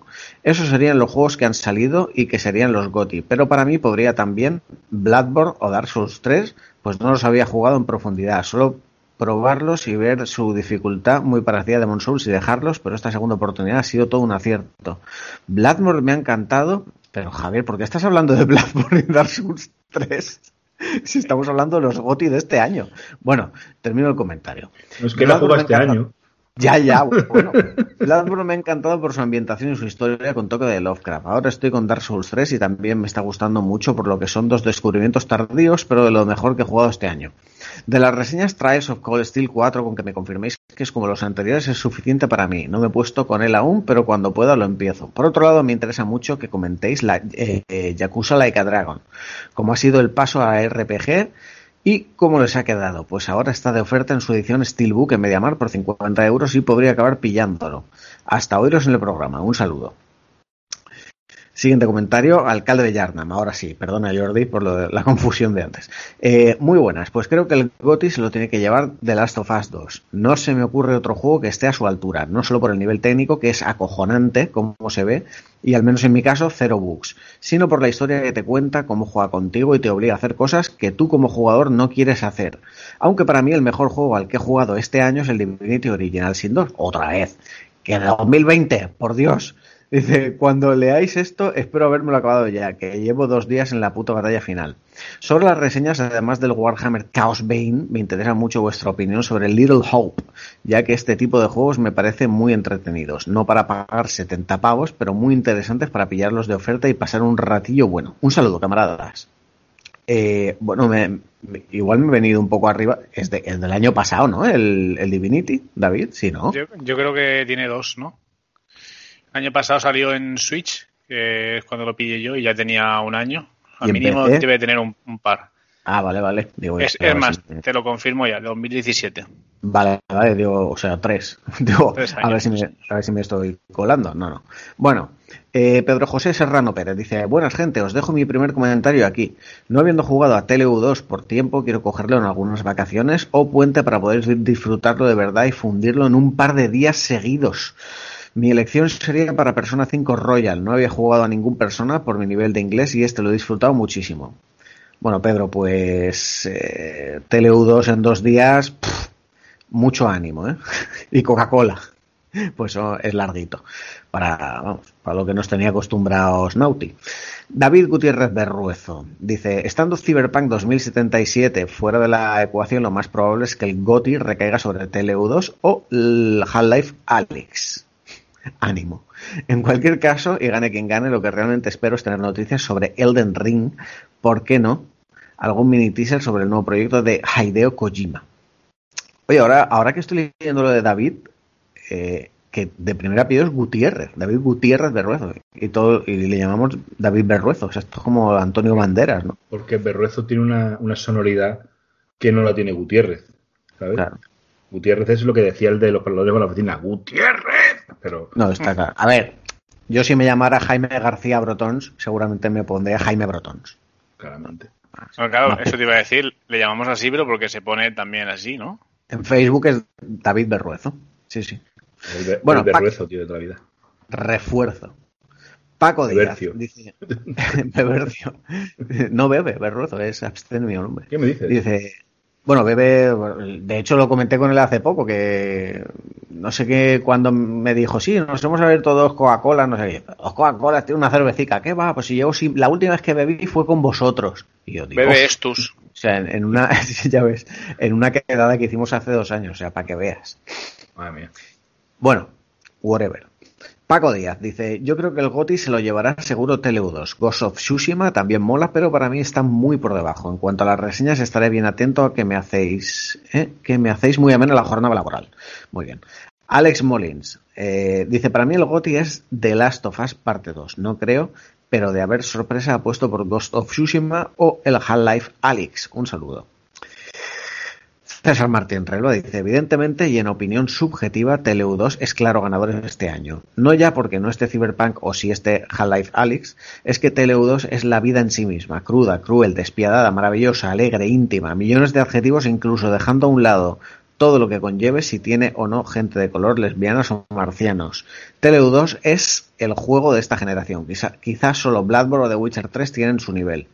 Y como mínimo merece el reconocimiento. En cuanto a las reseñas, Yakuza y Chaos Bane, si no han explotado aún las series X de mis queridos David y Oscar, son los que más ganas tengo de escuchar. Gracias por el currazo, chicos. Un abrazo. No se han, no se han explotado, ¿no, David y Oscar? La mía está echando humo. De los juegos que estoy pegándole, hostia. Guapísima. De momento aguantan el tiro. Aguanta, aguanta, como una roca.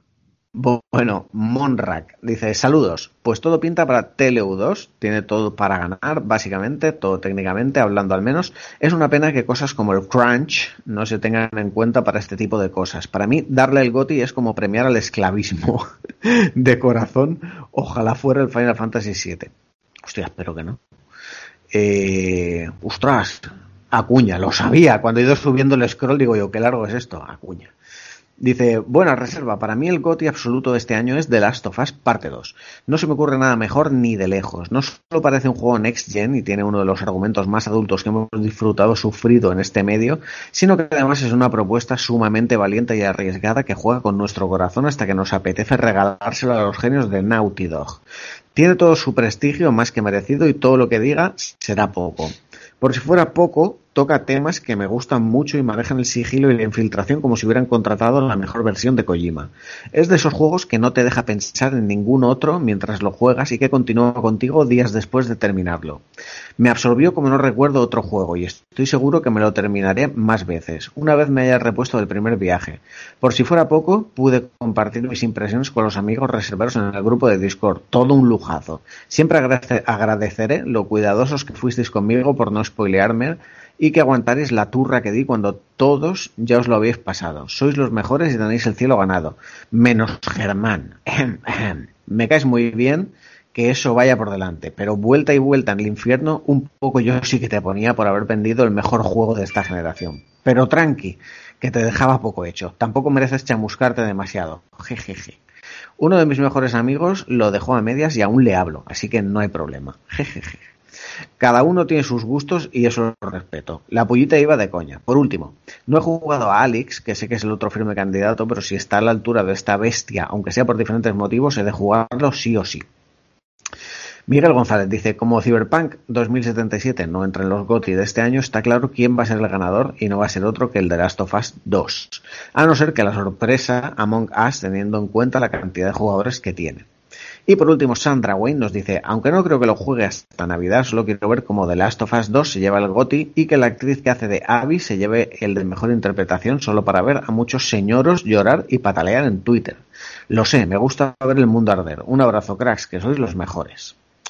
Bueno, pues ya está. Como veis, todos esperábamos que estuviera Half-Life Alyx, pero todos nos equivocábamos, como ya hemos comentado en la primera parte.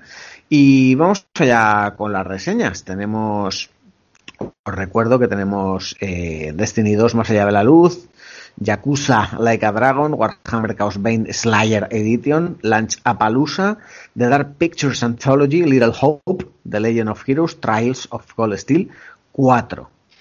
Y, y, bueno, tenemos dos cada uno, ¿no? Eh, o no. No, yo ¿Cómo va tengo una.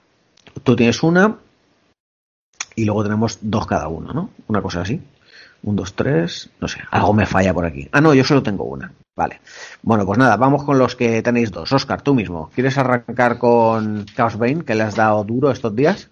Venga, vamos a darle al, al jueguecico, al jueguecico de, de, de Charles Wayne, porque esta semana, pues bueno, pues me ha tocado enseñar un juego que del que si no recuerdo mal, y no, no recuerdo mal porque lo tengo aquí apuntado, ya hablamos de él en el programa 42 de la quinta temporada.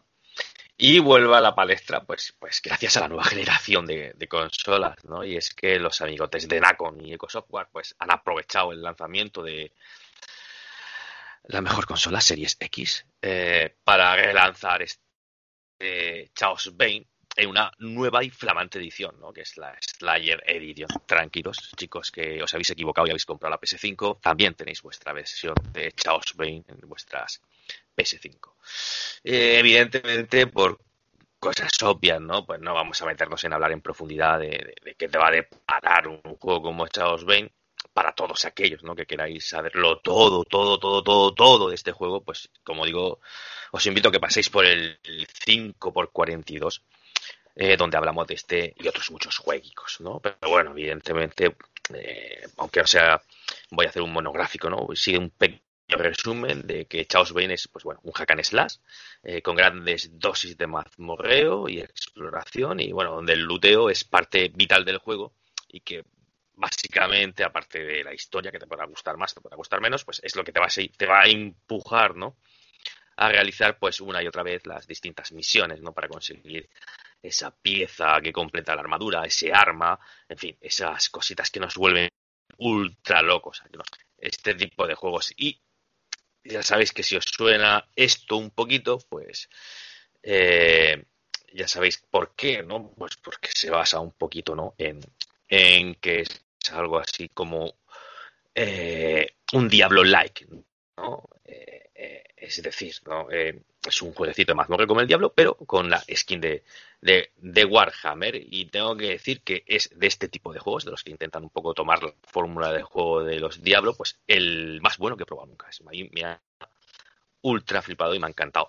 Y si encima de todo, pues te gusta el mundo de Warhammer, que a mí no es algo que me maraville, pero bueno, si te mola mucho el mundo de Warhammer, pues ya te puedes volver loquísimo porque sobre esta base de Diablo, ¿no? Sobre esta bonita skin de bonito esqueleto que funciona tan bien, pues va envuelto en, en todo este oscuro y profundo lore, ¿no? De, del universo de Games Workshop. Bueno, pues este es un pequeño resumen del juego. Para el que quiera saber más, ya te digo, invito a que paséis el programita 42 de la temporada 5. Pero bueno, vamos a hablar de lo que trae esta Slayer Edition, ¿vale? Eh, primero, a lo obvio, ¿vale? Eh, siendo un juego que salió a la venta el año pasado, evidentemente eh, este, esta nueva Slayer Edition pues trae bajo el brazo todo el contenido descargable que ha aparecido hasta la fecha. Esto es ni más ni menos que 12 DLCs. Que ya sé que dicen, hostias, qué burrada, ¿no? Bueno, eh, sí, pero no. Vamos a comentar las, mm, algunas de ellas, pues. Un paquete de ayuda que potencia la experiencia, eh, un paquete con cuatro cascos legendarios, dos paqueticos con dos mascotas cada uno, dos paqueticos con emociones para cada uno y un potenciador para, para aumentar el oro recogido. Como ya podéis figurar, pues estos DLCs eh, son pues detalles estéticos o, ayudas a nuestra aventura, ¿no? Pero me he dejado para el final, eh, sin duda, los que son los dos DLCs más importantes de todos estos, ¿no? Y que se supone que son el mayor reclamo de esta Slayer Edition.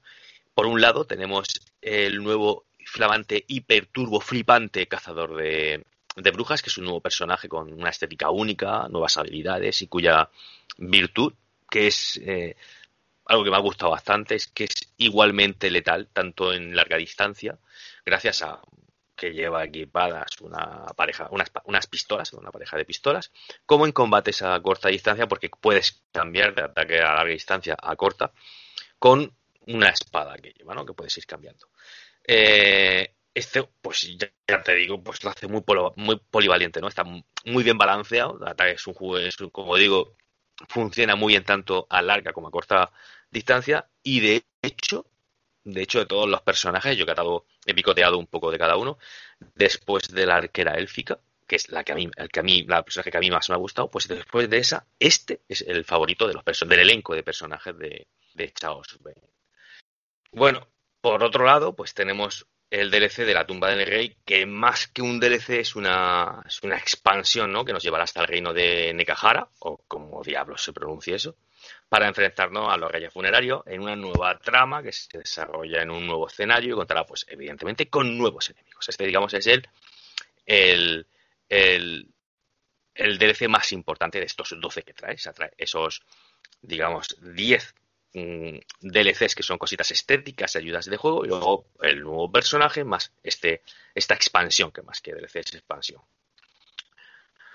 Pero esto de los DLCs no es todo, porque además de, todo ese contenido, eh, que es el que venía ahí con el pase de temporada para, para el juego, eh, eh, pues aparte, esta Slayer Edition pues viene con un vestuario más grande, con una mejora del modo cooperativo, local y en red, y por supuesto con una mejora gráfica adaptada a las bondades de, de las nuevas consolas. Eh, pues, ¿qué quiere decir? Pues evidentemente, pues rediseño de escenarios, modelado de personajes más detallados, más partículas, más y mejor iluminación, más efectos, más enemigos en pantalla. Y con todo esto que conlleva, pues cuantos más enemigos en pantalla, pues más multitudinarias y espectaculares eh, batallas campales ¿no? o enfrentamientos. Y bueno, pues también todo pues a mayor resolución y todo funcionando siempre a unos constantes 60 FPS.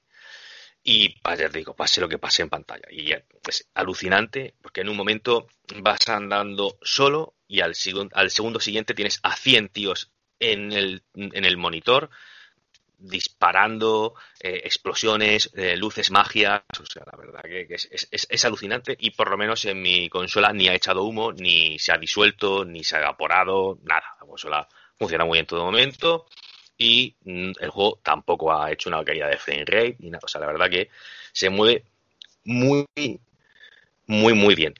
Eh, pero realmente, y, esto ya lo dije en, el, el, programa de la semana pasada, lo que me ha dejado también totalmente, yo creo que no, también no, lo que me ha dejado mejor sabor de boca, lo que me ha dejado más alucinado, es que todo funciona con unos tiempos de carga de una duración abs absurdamente corta, de verdad.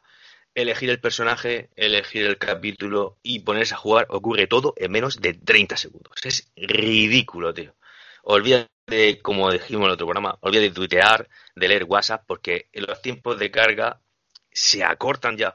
entre pantalla y pantalla en menos de 10 segundos. O sea, cuando vas a cargar de un mapa a otro, es que es, joder, 10 segundos, no menos, 5. O sea, es que es, es, es brutal, de verdad. O sea, han, han conseguido mejorar esto, han optimizado tanto que es que, ya te digo, va volado, tío, va volado. XXX y a jugar. La verdad que me tiene ultra flipado eso. Eh, yo creo, que la gran pregunta ¿no? que se puede hacer la gente es que eh, ¿es esta Slayer Edition la mejor forma de jugar a Chaos Bane?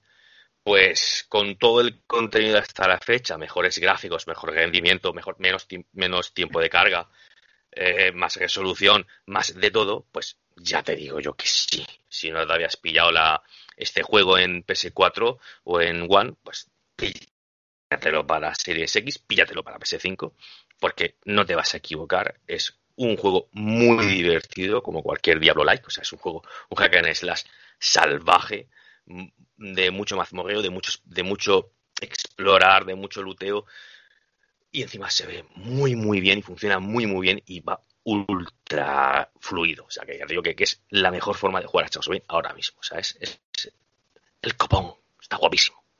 Pues vamos con la siguiente reseña de la persona que tiene dos reseñas, Julio. Eh, ya que lo, reclama la audiencia, cuéntanos qué tal ese Yakuza Like a Dragon. Yakuza, esos Yakuza, ¿eh? Eh, Gran juego, gran juego. Ya os advierto ya y os digo, eh, uno de mis juegos del año. Maravilloso RPG. Y es que por primera vez tenemos un Yakuza de la saga principal, un Yakuza de la, línea principal, en este caso el 7, la séptima entrega. Por fin en español y en este caso además es una entrega en la que puedes saltar perfectamente porque pese a que tiene conexiones por supuesto y personajes recurrentes y, y, y temáticas similares, eh, por primera vez el personaje principal es otro y podemos eh, empezar desde, desde el principio con él sin tener ningún conocimiento del otro que nos vamos a enterar de prácticamente todo, salvando algunas referencias. Con lo cual, pues, eh, de entrada os digo que es una puerta de entrada excelente para cualquiera que quiera empezar en la saga Yakuza.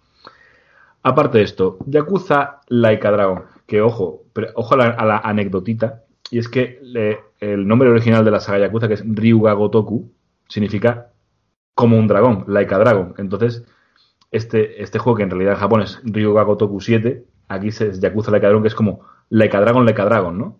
En fin, pijadas aparte. Eh, este juego eh, básicamente coge todo lo que hacía eh, peculiar a la saga Yakuza, es decir, es ser una especie, un sandbox pequeñito, pues, en un barrio pequeño, eh, trufado de combates, eh, minijuegos a cascoporro, eh, un montón de un montón de movidas de, de culebrones, cinemáticas a cholón, en fin, todo ese tipo de cosas, ¿no? To- todas las cosas características, de, la, de la saga Yakuza, con esta historia un poco centrada en la visión romántica de la mafia japonesa, ¿no?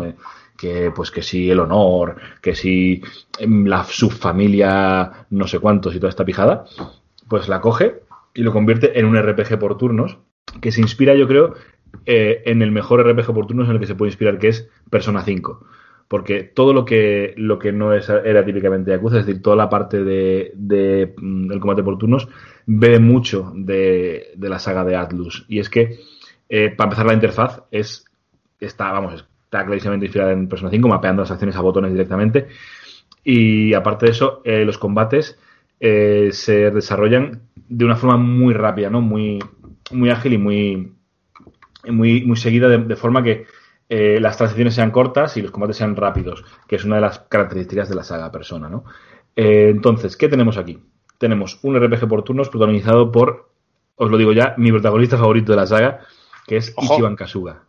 Y es que, eh, pese a que eh, Kazuma Kiryu me gusta y Takayuki Yagami, el de Judgment, también me mola, eh, yo creo que este, este Ichiban Kasuga es un personaje que me flipa. ¿Me flipa? ¿Por qué? Porque es una especie de Naruto Yakuza. Hostia. Me ha ganado, tío. A mí me recuerda un poco a Mugen, el de Samurai Champloo. Sí, sí. eh, bueno, al principio, el- al principio del juego tiene el pelo corto. pero, pero sí, es verdad que sí tiene un airecillo a Mugen, efectivamente. Pero es, lo- es como, como acabo de decir, una especie de Naruto Yakuza, porque es un, es un tío que al principio del juego eh, eh, tiene 23, 24 años y está eh, flipado, pero flipadísimo con todo el tema de los Yakuza, ¿no? Acaba, de acaba de entrar en una familia y es un- en la familia mm, eh, Arakawa y es un poco el machaca de la familia, ¿no? Es un tío que eh, pues hace labores de recolección de dinero y tal, pero como tiene toda esta pijada del honor metida dentro, pues perdona las deudas a uno que tiene poco dinero eh, y es un tío así muy tontico y luego además es el, es el amigo tonto del hijo del, del cabecilla, en fin. Y ocurre una cosa por la cual eh, básicamente uno de los integrantes de la familia Arakawa comete un crimen y le piden a Kasuga que se inculpe para entrar en la cárcel porque el que lo ha cometido es una de las personas de más alto rango de la familia y no quieren no quieren que, que entre en la cárcel. Entonces Kasuga, como eh, se siente en deuda con la familia Arakawa, entra en la cárcel por ellos, ¿no? Y este es el punto de partida, porque sale de la cárcel después de 18 años y todo ha cambiado. Y, y se encuentra con que su clan ha traicionado al clan Toyo y ahora es parte de la alianza Omi, que eran los rivales y tal, y se monta un pito de la hostia y al final todo este tornado acaba con él en un barrio que no es Kamurocho, ¿vale? Porque eh, este juego lo que hace es sacarnos de todo lo que era en lo anterior, digamos, para llevarnos fuera. Nos lleva en este caso a un barrio que se llama Ijinjo y ahí pues se desarrolla el grueso del juego, aunque luego acabaremos volviendo a Kamurocho. Pero la mayoría del juego se desarrolla en este Isezaki Shincho, que es otro, otro barrio distinto, con nuevas localizaciones, nuevas cosas, eh, un río muy característico que lo, que lo corta por la mitad, y en el que básicamente eh, hay como tres mafias enfrentadas, no enfrentadas, no, aliadas, que son las que controlan ese barrio. Y de hecho, eh, lo, uno de los misterios que que resolver es por qué has acabado en ese barrio, justamente siendo ese barrio uno de los pocos donde la mafia que te quiere matar no puede entrar, ¿no? Pero bueno, todo esto se desarrolla, todo esto hace que se desarrolle un RPG por turnos que tiene eh, básicamente lo que hace es coger eh, arquetipos de y, y referencias de otros RPGs, porque de hecho el protagonista, el propio Ichiban Kasuga, es fan de Dragon Quest, lo dice en varias ocasiones, y, lo, y, los transporta al mundo de Yakuza, ¿no? Le comentaba el otro día Valero que, que es muy gracioso. Por ejemplo, el healer de- del grupo es un señor que es un, es un tío que, se que te encuentras en un, en un barrio de chabolas, que es un, es un homeless, que fue enfermero y que le perdió, lo perdió todo porque le trincaron traficando con medicamentos. Y ahora es tu healer, ¿no? Porque se une a ti para hacer trabajillos. Pues este tipo de, de personajes son lo, es, es la forma en la que este juego adapta estas pijadas. Tenemos también, por ejemplo, eh, lo que se veía en los trailers, ¿no? Las invocaciones, ¿no? Que en realidad es, es, es Kasuga con un smartphone que hace pa, pa, marca y viene un notas y les y da de hostias a los, a los malos. Qué grande. Buenísimo. Hablando del tema, claro, pensad que Ichiban Kasuga se ha pasado 18 años en la trena. O sea, se ha pasado desde, 2000, desde, desde, desde el 2000 hasta el 2019. Con lo cual, cuando sale, lo primero que le dicen es, "Da- toma un teléfono y le dan un smartphone y dice, ¿esto qué cojones es? No tiene botones. Y como, como este tipo, como este tipo de, como este tipo de gracias hay muchísimas en el juego. Y está todo el rato, el juego está continuamente lanzándote tonterías de este tipo porque el, pese a que la historia es muy solemne y muy grave y muy del honor de los yakuza y tú me traicionaste y no sé qué porque tú mataste a mi padre y no sé cuánto y, y todas estas cosas luego eh, los personajes hacen que sea mucho más ligero y mucho más eh, entretenido porque Kasuga es un personaje que de verdad te enamoras de él te enamoras de él es maravilloso es un tío que es súper bueno, es, es, es tan bueno que es tonto. Es el ejemplo de esta persona que es tan buena que es tonta. Y es maravilloso. Y el resto de personajes que te encuentras tiene su propia historia. Eh, además tienes un sistema de vínculos entre los personajes muy parecido al de persona también, en el cual, pues según tengas conversaciones con tus compañeros, aumenta su vínculo y aumentar este vínculo te permite hacer nuevas habilidades con ellos y que ellos accedan a nuevos trabajos. Por ejemplo, el, el enfermero, el enfermero este que tiene su trabajo, que es el healer, puede tener otro, otros trabajos y entonces le cambia la vestimenta y entonces, en fin, va cambiando todo esto. Entonces, de este modo, tenemos un RPG chulísimo que además tiene unos combates por turnos súper ágiles y súper rápidos y muy graciosos también. ¿Por qué? Porque tú te encuentras al principio del juego, tú te cruzas con, yo qué sé, pues, con matones, ¿no? Y pone, hace, lo típico de la saga que pone ¡pshum! matones, ¿no? Y empieza el combate. Salta la interfaz y empiezas a luchar. Pero llega un momento en el que Ichiban Kasuga se mete tanto en la mierda del ser un guerrero que eh, los, los muñecos se transforman cuando entran en combate contigo. Y ocurre el combate en el mismo escenario donde, en el mismo escenario donde te los encuentras, salta el combate, no hay transición hacia otro. Y llegan a lo mejor, llegan unos señores en traje y ponen ¡pam! Eh, y ahí- y los, los malos se llaman eh, capitalista castigador. O- Hostia. Sí, sí, vi algún nombre de esos que, que era la hostia, tío. O sea, ca- ca- castigador capitalista y otro que era el señor que orina en el río. O sea, este tipo de cosas. Es, todo el rato, pero todo el rato así. Es buenísimo el juego, es divertidísimo. También está en, en castellano, ¿no? Sí, sí, está en castellano. Es una de las. Eh, igual que Jasmine, este juego lo tenemos en castellano y hay que agradecerlo porque la traducción es buenísima, además. Y ya os digo, yo creo que es uno de los RPGs más divertidos que he jugado. El combate es muy ágil, muy divertido y además es, bastante eh, mm, recae mucho en, dominar eh, ciertas mecánicas porque es un, es un juego, es un combate en el cual eh, si vas más o menos preparado es complicado que te maten, pero eh, o, al igual que en Dragon Quest es mucho más fácil que te joda un grupo numeroso que te, hace algún tipo, que te hace varios eh, efectos así de bufo, de, bufos, en plan de pues, que te hace sangrado, mareo y miedo, que otro que, que, por ejemplo, que te, mate un jefe final, que son bastante fáciles. Porque hay que decir una cosa, el combate es en general fácil, es sencillo. Y, y a que domines las guardias y poco más, eh, va a ser complicado que te maten. Eh, además, la penalización cuando te matan no es muy grande, simplemente pierdes la mitad del dinero. A no ser que sea un combate contra un, contra un jefe final en el cual vuelves a empezar. Eh, así que ya digo, eh, es quizá el, punto más flaco del juego, junto con unos gráficos que, siendo buenos, y sobre todo en, se nota que se nota cuando cambian de modelado, ¿no? Porque cuando estás en una cinemática el modelado es increíble los personajes tienen unas caras que flipas y flip y te quedas luego con las expresiones y luego cuando eh, ya estás en una escena, digamos, del juego con, el- eh, con- sin los modelados para las CGIs o para las escenas de vídeo que están hechas por el motor del juego, eh, son un poco más muñecos. Pero es que incluso dentro de estas escenas, los NPCs que son menos relevantes son aún más muñecos que los muñecos, ¿no? Entonces a veces te quedas un poco como, bueno, estoy hablando de unos maniquíes horribles, sobre todo con las chicas. Es curioso porque una de las primeras escenas del juego es estás en un, en un putiferio, de esto que, que los yakuza llaman un soapland, y, y las chicas, vamos, eh, parece que están ahí, eh, o sea, parecen de, de la Play 2, ¿no? Así mirando así con, lo- con la mirada perdida un poco. Pero aparte de esto, eh, y de la dificultad que es un poco baja, eh, a mí me parece uno de los mejores RPGs del año. Me lo estoy pasando genial con el juego. El argumento me está chiflando, sobre todo, ya digo, por los personajes, porque luego, pues es un culebrón venezolano, como todos los Yakuza. Pero, pero es que está trufado de detalles y es maravilloso, de verdad, te lo digo, es maravilloso. Eh, tienes, aparte, tienes 100.000 minijuegos para hacer. Es un juego que tiene contenido a rabiar. Es que es un juego que, que a lo mejor la historia principal yo llevo 15 horas y no ha terminado, y tengo la sensación de que no ha terminado de arrancar el juego todavía. O sea que es- supongo que es un juego que fácilmente se te va a las 40, 50 horas y si te pones completista no quiero ni pensarlo. Pues Así me que, parecen hasta pocas, ¿no? Porque así que solo puedo decir que es el copón y está guapísimo el juego, tío. Este era uno de los que más ganas le tenía David, si no me equivoco. sí, yo se lo comentaba también el otro día a Julio, que yo creo que de estas navidades no va a pasar. Eh, a ver si cae de regalo de alguna de las maneras. Pero le tengo muchas ganas por, por eso, ¿no? Porque yo lo que es la saga Yakuza, pues con el Judgment ha sido con el que he jugado en serio y, y la verdad que me encantaba. Y desde que vi todo lo que salió del este Yakuza 7, ese, esa vertiente de, de a lo RPG por turnos a mí me, me gustaba muchísimo, precisamente por eso que dice Julio, que se parece bastante al Persona, al Persona 5.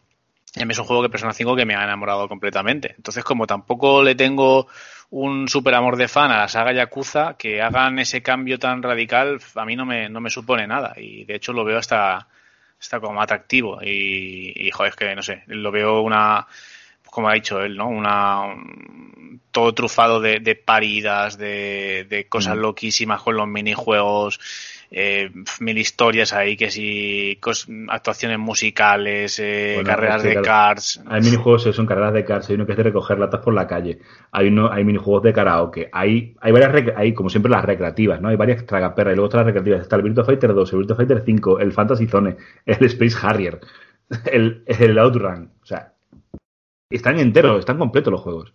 Mm. O sea, te- me puedo pasar el Virtua Fighter 5, el, el arcade si quiero.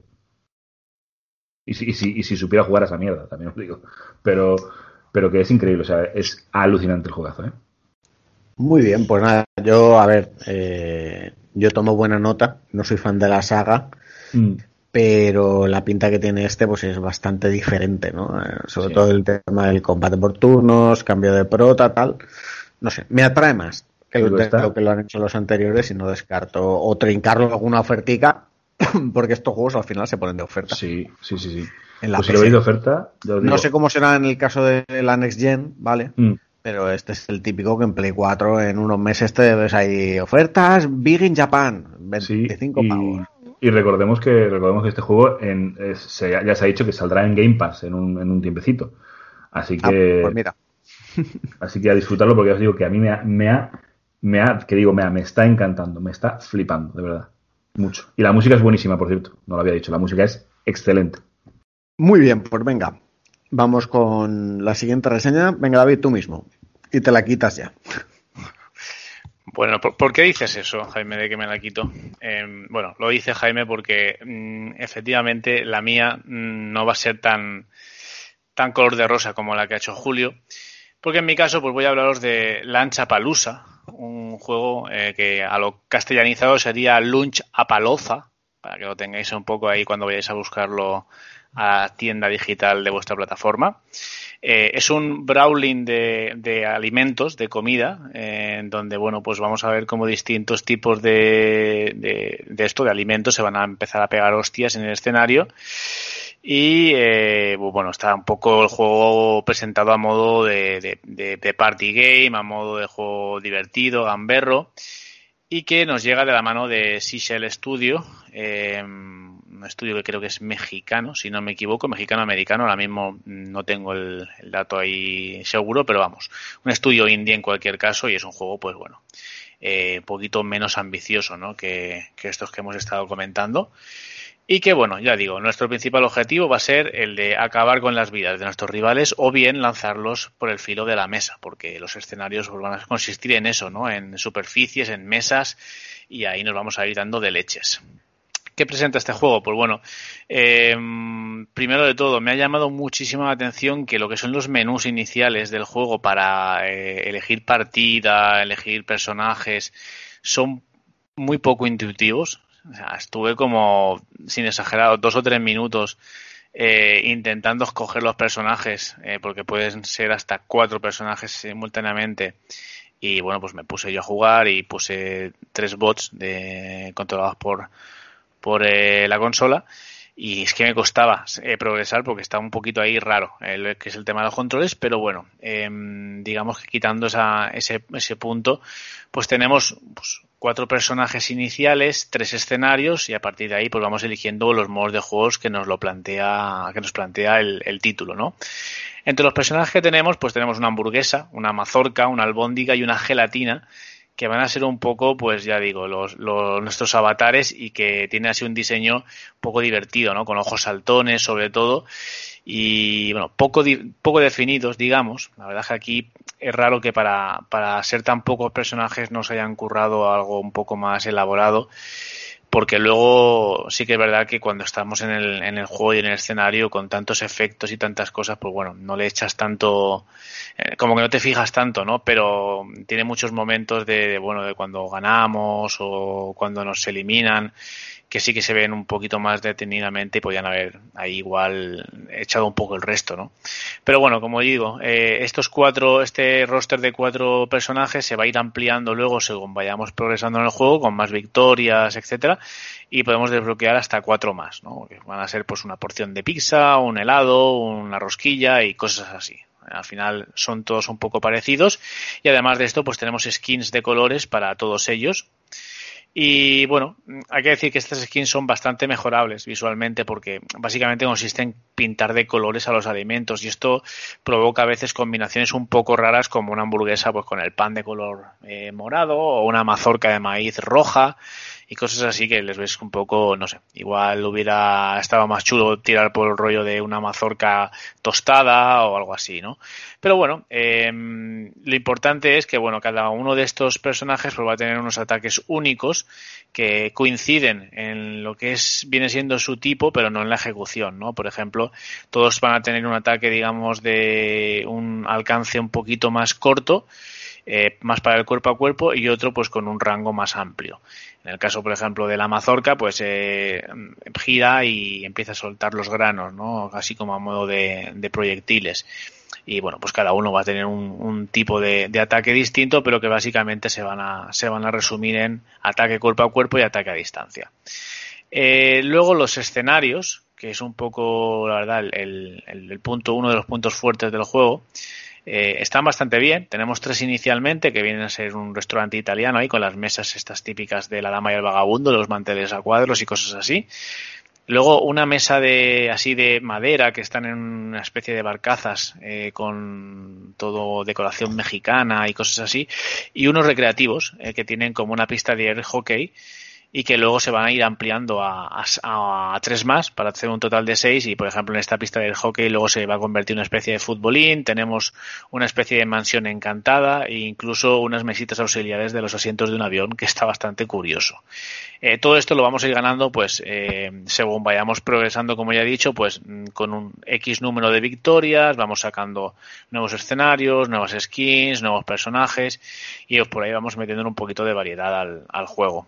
Además, en los escenarios, pues tenemos elementos un poco externos, ¿no? Digamos que no son personajes, eh, que le van a venir un poco a, agregar picante al asunto. Por ejemplo, en la mansión, pues tenemos unos fantasmas por ahí, dando por saco, o también en algunos escenarios tenemos cubertería, ¿no? Que nos va atacando, eh, además de los propios rivales. Eh, modos de juego, pues tenemos poca variedad. Aquí la verdad es que he visto que han sido un poco conservadores porque básicamente son iteraciones de, del mismo modo de juego todo el rato, que viene a ser el, principal, se llama Plato Fuerte y que es un todos contra todos. Nuestro objetivo, como ya he dicho, acabar con las vidas de, los rivales o bien lanzarlos por, por el lado de la mesa, ¿no? Lo que viene siendo, pues al final, pues un Smash Bros, un, juego de este tipo de, de, de, Brawling, ¿no? De, o bien les pulimos la vida o bien los lanzamos fuera. Tienen, digamos, una, eh, una, una, cantidad de vidas, eh, creo que son tres o cuatro, eh, ahora mismo no recuerdo exacto el número, pero, pero vamos, una vez que acabemos con todas ellas, pues ese personaje queda eliminado, ¿no? Y al final, pues consiste en eh, salir victoriosos.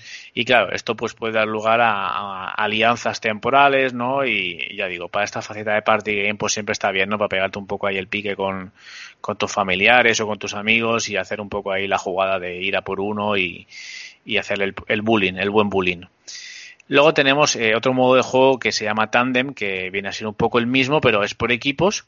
Eh, el, más interesante que se llama Rey del Cloche, que es una especie de rey de la colina, donde por ejemplo tenemos una especie de expositor de postres o un plato que va apareciendo en lugares del de, escenario, en lugares de la mesa, y hay que posarse sobre él, ¿no? Para ir eh, ganando, digamos, dominio y el que el personaje que termine con más dominio o que llegue al 100% en este caso, pues vencerá la partida. Y claro, pues como os podéis imaginar, todos quieren eh, coronar ese, ese punto y ahí pues se, empiezan a dar hostias, ¿no? Los, los alimentos. Eh, el último modo es el buffer real, que es un poco como el todos contra todos, pero la gracia que tiene es que cada vez que te tiran por el lado de la mesa o que te matan, apareces como un personaje aleatorio, ¿no? Entonces pues tienes que ir un poco ahí combinando los tipos de ataque que ya digo, suena un poco más distinto de lo que realmente es, porque al final eh, los ataques son bastante parecidos. En cuanto al juego, mm, lo que nos plantea técnicamente, pues es, ya digo, es un proyecto bastante menos ambicioso que estos juegos que hemos estado comentando. Eh, pues eh, quitando la dirección artística de los escenarios, como ya he dicho, el resto es un poco regulero, ¿no? Tenemos eh, la versión que hemos jugado nosotros en Reserva de Maná, es la de Switch, que es verdad que en el modo dock se ve considerablemente mejor que en portátil, pero básicamente porque en portátil luce bastante mal, con bastantes dientes de sierra, con una caída de frames considerables en momentos, sobre todo cuando coinciden muchos efectos visuales a la vez, que en, en modos de juego como este del Rey del Cloche, la verdad es que a veces eh, la cosa se ponía un poco tensa, ¿no? Igual es verdad que como lo he estado simultaneando un poco con, con la nueva generación, pues claro, pasar de, de, la langosta a la quisquilla congelada, pues es un poco el cambio, ¿no? Pero, pero bueno, eh, independientemente de esto, creo que es un juego que, que, que sufre, ¿no? De, de, de, momentos de caídas de frames cuando hay mucha, mucha acción. Y esto además tampoco es difícil porque con cuatro jugadores a la vez dándose leches en el escenario, pues lo normal es que vaya pasando. El tema del diseño de personajes, pues ya he comentado que podría haber aspirado a algo más, eh, sobre todo en el tema de las skins. Pero bueno, pues tiene su cierta gracia, sobre todo pues alguno como el de la gelatina o la mazorca, que están, están bien con los tipos de ataque que tiene. Y bueno, pues básicamente el juego, pues mmm, de cara a plantearlo como un juego familiar o un party game, pues puede tener su pase, está, está divertido, tiene una, una, música y un sonido que como acompañamientos están bastante divertidos, tampoco sin alardes, pero bueno, yo creo que el principal problema que tiene es que los modos de juego pues son bastante similares, bastante escuetos y salvo por el rey de la colina ese que comentaba, pues eh, no es difícil que, que, la gente se pueda cansar rápido, ¿no? Eh, además, otra de las cosas que he visto eh, negativas es que el, escenario enseguida se convierte un poco en un caos, donde lo malo que tienes es que no sabes muy bien ni el efecto que tienen tus ataques, ni en el que tienen los rivales sobre ti. Es un poco curioso porque si estás un poco solo y estás luchando contra uno, lo ves claramente, pero en cuanto hay muchos, eh, se vuelve todo un poco eh, alocado y, y, yo he visto ahí un poco eh, raro el, el, impacto de los golpes o, o, quién impactaba primero con otro. Luego encima cuando se, se entremezclaban estos elementos externos como de la cubertería, pues más todavía. Entonces, bueno, pues es un juego que, que, aunque está pensado, ya digo, para un público en teoría familiar e incluso para los más pequeños de la casa, a veces puede ser bastante frustrante por esto que digo y no sé yo si termina de conseguir ese objetivo. Por todo ello, pues eh, me cuesta recomendar este juego, ¿no? La verdad que es un juego que está a unos 15 euros en la eShop eh, que seguro que pega una bajada en, en cualquier eh, pues eh, ventana de ofertas y casi que os recomendaría pues eh, si os gusta porque es verdad que tampoco hay demasiadas opciones en este tipo de juegos y si oye queréis algún juego para pasar con la familia con amigos con los más pequeños pues podéis intentar esperar porque seguro que se va a poner de oferta eh, rápido y bueno, bastante, bastante mejor plan que lanzaros a poner ahora al precio un poco más de salida porque ya digo, no ha salido todo lo mejor que podía haber salido. Bueno, pues nada, tomamos nota, eh, se nos ha abierto el apetito ¿no? con esta reseña tan culinaria y voy yo con la mía, que no es otra que, como ya os podéis imaginar, los que me conocéis, Destiny 2, más allá de la luz. Eh, la nueva expansión de Destiny 2, una nueva era para Bungie, gran expansión, lejos del control y sustento de Activision, que aunque no es la primera, sí que es en la que más eh, se nota este, este divorcio entre desarrollador y, distribuidora. Y se nota sobre todo en el contenido que, que, han quitado, ¿no? O que han dejado relegado a, a, lo que viene a ser el almacén de contenido. Hay dos, eh, por llamarlo de alguna forma, dos buzones en el juego. Uno nada más aterrizar en la torre, a la izquierda, donde están ahí los, los vendedores, y otro al lado de lo que es nuestro almacén, ¿vale? Nuestro depósito. En el de la izquierda, pues tenemos acceso aventuras antiguas que no hayamos jugado.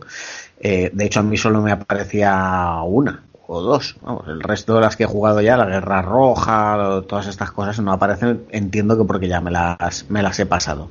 Y en el otro buzón, que es como una especie de monumento, de hecho creo que es como un monumento, un altar, una cosa así le llama, pues están pues objetos, desafíos, armas, cosas antiguas que todavía tienes la posibilidad de conseguir con materiales. O sea, te salen armas que como ya están, que como estaban en, para conseguir en aventuras que ya no están disponibles, sí que te las dejan conseguir a través de materiales nuevos o antiguos. Y de hecho algunas, si tienes ya los requisitos, pues pues ya conseguirlas y está muy bien, pues eso, para la gente que se haya dejado cosas sin conseguir antiguas y pues que, que todavía tengan la posibilidad de, de hacerse con ello.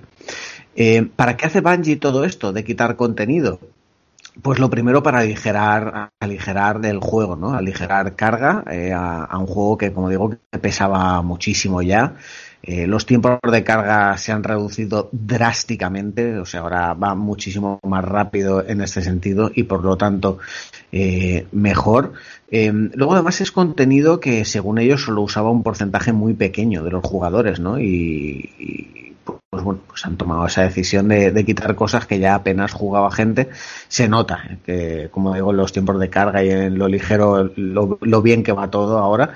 Y luego, en segundo lugar, para que el juego eh, mire hacia adelante, ¿no? La nueva política de Bungie eh, pasa por un Destiny 2 que, que como digo, no, no, mira hacia atrás, mira hacia adelante. Mmm, y esto quiere decir un Destiny 2 más orgánico. Con una rotación de contenido y que no sea un juego de estos tipo eh, mula de carga, que vaya acumulando expansiones a sus espaldas una tras otra, sino que pues unas entran, otras salgan, en fin, rotación de contenidos para que el juego digamos que veas tú cómo va evolucionando. Entiendo que esto para algunos es malo, ¿no? Que se pierde contenido gratuito, que dicen, joder, pero es que ahora si me bajo Destiny gratis ya no tengo acceso a todo esto, solo tengo acceso a esto otro, pero al final el juego lo necesita, ¿no? Y, yo creo que esto va eh, a favor de todos. Al final vamos a tener un Destiny 2 mejor, más fresco, más moderno y, en definitiva, pues eso, un- un mejor Destiny 2. Más allá de la luz, que es el nombre de la nueva expansión, insisto, tiene la que para mí es una de las mejores campañas con historia autoconclusiva que hemos visto en Destiny 2. A la altura de los renegados, de hecho, eh, me comentó César que tenían ahí a la misma directora de, de bueno, no sé si era la guionista o tal, en fin, la- una de las responsables que estaban los renegados está aquí en Más allá de la luz.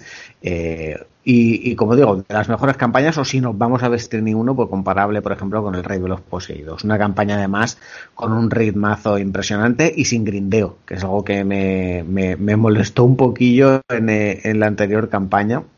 Y en esta pues no, no tenemos esto, no vamos a pararnos a consigue 40 bajas en tal zona para tal, eh, consigue a no sé cuántos, no, aquí directamente es pim pam pum, bocadillo de atún y la verdad es que yo, insisto, lo agradezco mucho.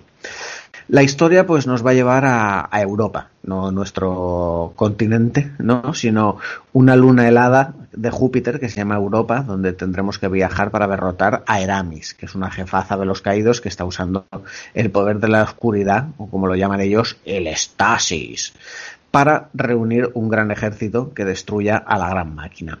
Nuestro aliado será Varix, el leal, que será el que nos dé las, eh, los contratos de la zona, ¿no? Igual que teníamos a, la araña los renegados y todas estas cosas, pues aquí tenemos a Varix y que junto a la exo desconocida, que todavía no, no sabemos quién es, eh, Eris Morn y el nómada, pues nos harán avanzar en, en, en la historia, ¿no? A través de, de diálogos, de darnos misiones, cinemáticas y demás. Una historia pues que nos cuenta eh, cosas bastante interesantes, ¿no? Como el mismo uso de, de la oscuridad por parte de los guardianes, que la oscuridad pues es algo eh, con lo que contra lo que se ha luchado siempre. Los guardianes siempre han sido la luz y la oscuridad era la parte mala.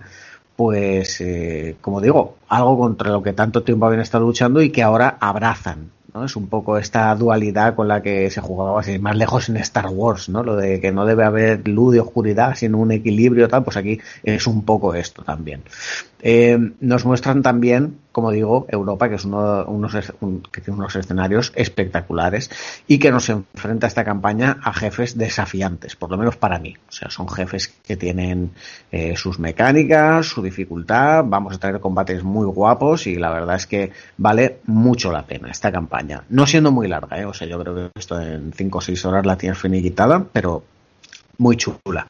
Em, decía que quitaban contenido. Bueno, eh, de hecho, muchos planetas ya no aparecen en nuestra carta estelar. Han desaparecido Marte, Mercurio, Titán y también Io del sistema solar. Pero bueno, ahora tenemos el, el nuevo destino, como digo, Europa, que es espectacular, es grande, es distinto, es un planeta gélido, helado completamente, entretenido de jugar, ¿no? Y, con, un, con nuevos asaltos, tiene sectores ocultos que además podemos hacerlos en, en varios niveles de dificultad para conseguir mejor equipamiento, los típicos eventos públicos y todo esto y, mucho más. La verdad es que es un, un planeta, en este caso una, una luna, que, que vale mucho la pena. Se lo han currado mucho, es un, algo que, que Bungie hace muy bien esto de crear escenarios y planetas y aquí una vez más pues chapó, nos quitamos el sombrero.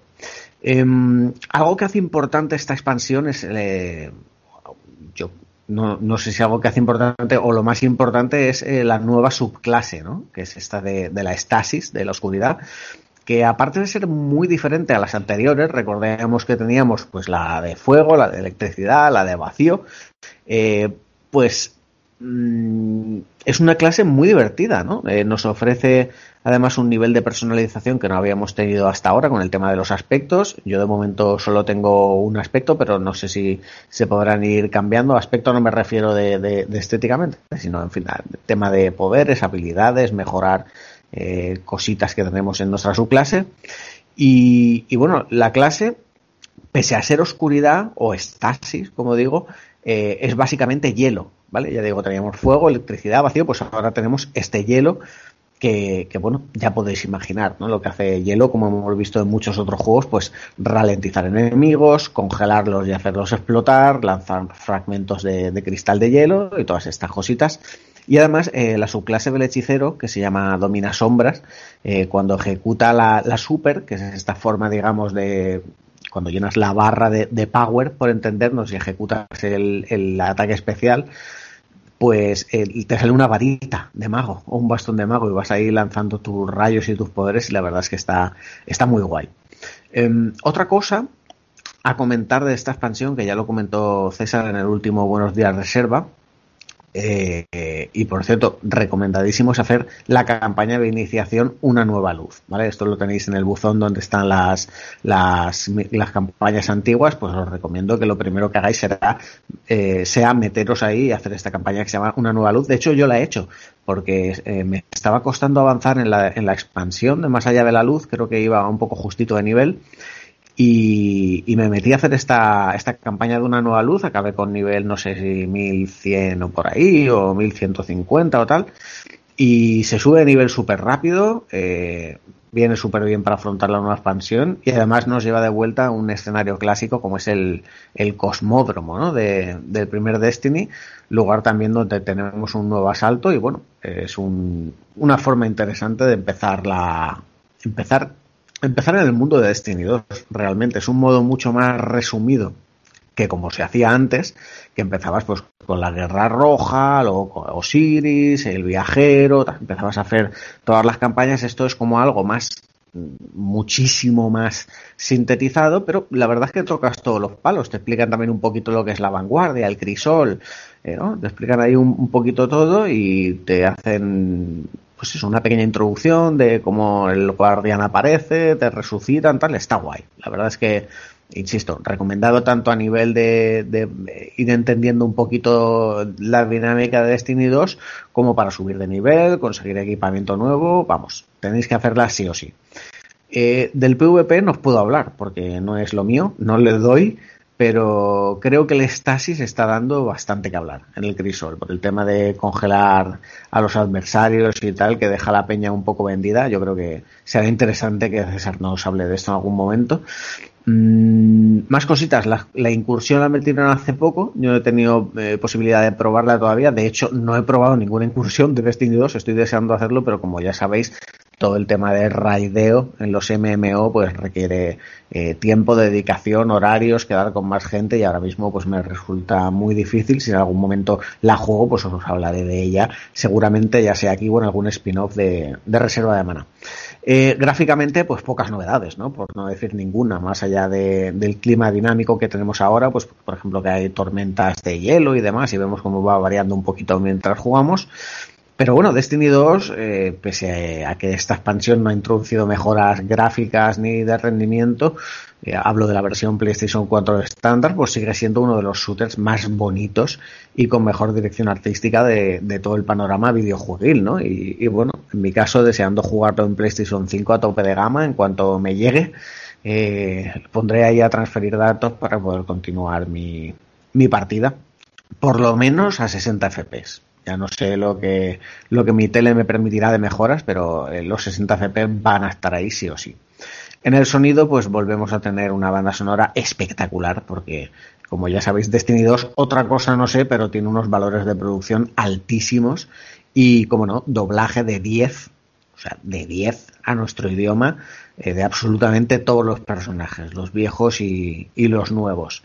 Y, y, bueno, en definitiva, eh, que me está pareciendo una expansión excelente, eh, me está haciendo disfrutar como nunca y como siempre de Destiny 2 y que si queréis saber más, pues ya sabéis que cada lunes en el spin-off Buenos Días Reserva pues tenéis esas pildoritas, ¿no? Esa sección con la que os vamos contando todo sobre este grandísimo juego el rey de los looter shooter online, Destiny 2, y su reciente expansión, Más allá de la luz, que os la recomiendo a todos. Bueno, espero que alguien le haya dado el, el, picorcito, ¿no? Y vamos con la siguiente reseña. Nos quedan solo dos. Vamos con la segunda de Oscar. Venga, Oscar, ¿qué nos cuentas? Nada, yo voy a ver si estoy a la altura del juego que ha traído Valero. No lo sé, yo voy a intentarlo. Y vamos pues con, antes de empezar con la reseña de, Dark Picture Little Hope, eh, vamos a hacer un poquito de, de metapodcast, ¿no? Que, que es, eh, es una cosa que le gusta mucho a un servidor, eso de enseñar un poquito las vergüenzas e interioridades de los programas, ¿no? Y os voy a contar cómo cuando por línea interna, es, es decir, por WhatsApp, eh, Jaime dijo esto de, oye, que Bandai nos han mandado un código de Little Hop. Y yo, cuando dijo, lo leí, ¿no? Yo pensé, yo pensé eso de, de, de ni idea de qué es eso, Julio. Y, y, claro, eh, encima veía que mis compañeros pues no saltaban como fiera por el a, a- a jugárselo, pues me hizo un poquito pues como levantar la ceja. Eh, no porque pensara que era un dardo envenenado, sino más bien porque en serio que no sabía qué demonios era eso de, de Dark Picture Little Hope. Pero, pero, eh, el amigo Alberto pues surgió desde ese limbo entre la cruel realidad y el WhatsApp, ¿no? Que se encuentra ahora mismo y dijo, oye, cuidado que Man of Medan, que es la primera parte, y estoy haciendo así el símbolo de las comillas, ¿no? De The Dark Picture eh, estaba muy guapo. Y yo, claro, pues si mi compadre Catalino dice que este juego es bueno, yo me tiro de Solo, cabeza. Así solo, que- solo una, corre- una corrección. Eh, Me, me alegro de que, me alegro de que, de que tengas tan en alta estima el, el criterio de Alberto, pero fui yo el que te lo dijo. Ah, fuiste tú. Sí, Te lo juro que pensé que era Alberto, ¿eh? No, no, no, fui yo, que yo, porque yo cogí el código de manos Medan para, para, para reserva de maná. Sí, sí, sí. Mm, Qué extraño, juraría que era Alberto, pero mira, rectifico ahora mismo. Y si mi compadre madrileño me dice que eso estaba bien, yo me tiro donde haga falta. Es que le puse acento catalán ¿eh? en aquella No sé, reseña, yo Julio. juraría, si yo, yo rectifico, yo digo, pero yo juraría que me lo dijo Alberto. Pero bueno, No, porque, porque Eh. se- seguramente porque Julio diría que son de bones, ¿no? Y ya- Ah, no lo sé, no lo sé. Bueno, pues, eh, el- l'home l'home de- del Medan està molt bé, eh? Pues bueno, pues ya sabéis que si Julio dijo eso, pues yo me hice caso y ya yo hice caso y ya sabéis entonces quién levantó la mano y dijo, trae para acá ese código que te lo analiza el murciano. Y bueno, pues ya con el juego en la consola, pues no estaba yo todavía muy seguro porque eso de las películas jugables, mm, mira que eso ya está inventado, mira que yo vengo del Mega CD y mira que allí a mí los Heavy Rain, los Beyond, los Detroit, es que a mí me... A ver, que yo entiendo que a la gente le gusten, pero a mí, pues coño, que me aburre, ¿vale? Y pues bueno, pues sigue sin tenerlas todas conmigo con, con este Little Hope, pero oye, tranquilo, tranquilo, porque en un giro dramático de los, a- de los acontecimientos, ya os adelanto que The Dark Picture Little Hope es un juegazo, ¿vale? Bueno, un juegazo, una película interactiva, guapísima, o un drama interactivo cojonudo, bueno, lo que sea, eh, eh, en lo que se meta este título, ¿no? En la categoría que, que queréis meter este tipo de juegos, ¿vale? Y es que Little Hope es un producto, vamos a llamarlo así para no liarnos, que está muy bien hecho. eh, porque para empezar tiene un guion bastante bueno, ¿vale? Que nos cuenta pues de manera muy efectiva una historia de brujas, fantasmas, de adolescentes, de posesiones, de mentiras, de monstruicos, donde pasado y presente pues parecen que se entremezclan en el abandonado pueblo de Little. A ver, no es que sea el último guion de Jonathan Nolan, pero bueno, tiene bastantes cosas que eh, están bien, ¿no? A ver, tiene cosas que, que chirrían, ¿no? Por ejemplo, tiene protagonistas muy, muy, muy estereotipados. Pues tiene el deportista, tiene la novia del deportista, tiene el maestro que se quiere hacer el líder, tiene la vieja que es una parkurera, tiene el típico joven que quiere pasar inadvertido, pero resulta que es el, realmente el, gran personaje. En fin, ya me entiendes, ¿no? Personajes muy estereotipados. Eh, tiene algunas situaciones muy forzadas e incluso tiene momentos mm, que en lugar de suspender la credulidad, vamos a ver, es un videojuego tienes que ir con la, con la credulidad un poco suspendida, bueno, pues hay momentos que hay que ponerla en modo avión, ¿vale? Para, para que funcione. Pero aún así, ¿vale? El, el guion funciona muy, muy bien, ¿vale? Tiene momentos también donde la tensión se puede palpar y la puedes incluso tocar y, escenas que nos van a dejar con el culo más apretado que el moño de una vieja.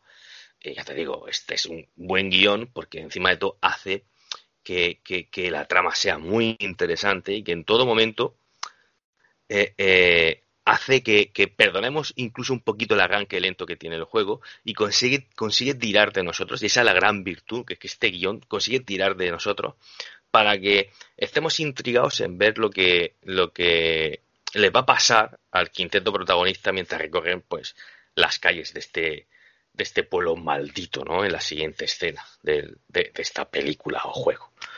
Y, y además este guion eh, está muy bien contado, no, es que esté bien escrito, es que encima es que está bien contado, ¿vale? Y aquí el título juega con ventaja porque Little Hope juega, también entre comillas, a ser una película, ¿vale? Esto se traduce en que la interacción con la historia es bastante anecdótica. Vamos a ver, en general Little Hope es una sucesión de escenas, como en una peli, en las que en determinados momentos pues tendremos que tomar unas decisiones, ¿no? Que serán dos decisiones, una eh, que nos marcarán esas decisiones unos estados de ánimo o incluso podemos eh, estar callados, ¿no? Pues depende de estas decisiones que tomemos, pues irán marcando o no el rumbo de la historia o también marcarán o no el destino de, de alguno o varios personajes, ¿no? Y aunque hay momentos en los que el juego pues nos deja explorar un decorado para buscar pistas, indagar un poquito en el lore de Little Hope, pues bueno, siguen siendo momentos pues muy muy dirigidos, ¿no? Son situaciones en las que la cámara se coloca en sitios muy estratégicos pues para proporcionar ese plano, ¿no? En ese ángulo que haga que, que estos momentos de exploración o de falsa libertad pues sigan pareciendo parte de, una escena de una película. Y esto es una cosa que, que, realmente funciona muy bien, porque mmm, los pasos de una secuencia, digamos, de vídeo, para que todos nos entendamos, a otra en la que somos nosotros que controlamos a los personajes, vamos indagando, vamos moviéndonos con la linternita para allí para acá, entramos en una habitación para descubrir eh, alguna pista que haga avanzar la historia o simplemente, ya te digo, un documento que profundiza un poco en la historia de, de Little Hope pues eh, es muy fluida, o sea, apenas, apenas se nota, ¿no? Hay momentos que, a mí me ha pasado, ¿no? Hay momentos que, que me, te das cuenta de que, de que no es una escena de, de vídeo porque se han quedado todos quietos y dices, es que tengo que jugar yo. Y mueves el stick y ya se mueve el personaje. Está muy bien hecho, está muy, muy fluido. Y, y al igual pasa también con, con algunos eventos en QuickTime que la han metido por en medio, ¿no? Que es en mitad de una cinemática, pues te salta un QuickTime de pulsar el cuadrado, o te sale una especie como de latidos de corazón y tienes que ir pulsando los botones que te va marcando. En fin, están mm, mm, estos momentos jugables mm, muy bien intercalados, ¿no? Porque en ningún momento te da por pensar de que, oye, estoy mucho tiempo viendo un vídeo, o estoy mucho tiempo explorando, o qué pesado este QuickTime, o sea, no, en ningún momento no te da tiempo, están, duran lo justito cada uno, van intercalados, nos hacen monótonos, la verdad que están muy bien hechos, ¿eh? es una cosa que está eh, eh, muy bien puesto para que, para, te digo, para que no te preguntes qué, qué estoy haciendo yo ahora con, con, con, el protagonista que estoy manejando. Y digo protagonista y no digo personaje porque otra de las cosas que tiene muy buenas eh, Little Hope es que eh, por momentos, por planos, eh, Little Hope goza de verdad el fotorrealismo, ¿vale? Supermassive Games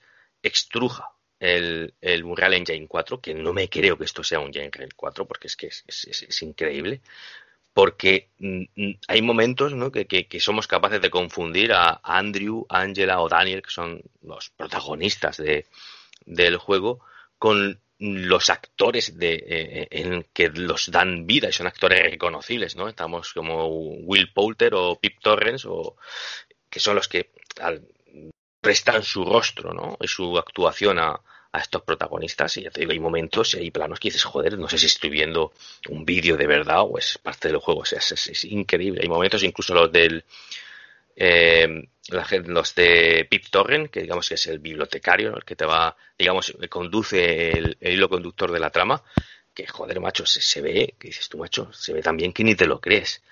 Y bueno, aparte de, los protagonistas, pues bueno, los escenarios, ¿no? También están bastante bien terminados, ¿no? Tienen muchos detalles, ¿no? Para que, joder, parece hay momentitos, tío, que, que, te, que te crees que lo que estás viendo, esa mesa, ese estudio, es, parece una fotografía. La verdad que eso lo han currado muchísimo el aspecto gráfico Quizá en lo que flojea, quizá en lo que flojea, es que las animaciones de, los protagonistas tienen altibajos. O sea, eh, por momentos están muy bien y otros momentos están regular, se ven como robóticas y hostias, como ha movido este hombre la mano, como hay, hay, momentos en que están muy bien hechos y otros momentos que se ven como muy robotizadas, quizás es, es la única pega que yo que yo le, traía, le sacaría al, apartado gráfico, porque por lo demás, ya te digo, es, es, está muy, muy bien hecho Little Hope.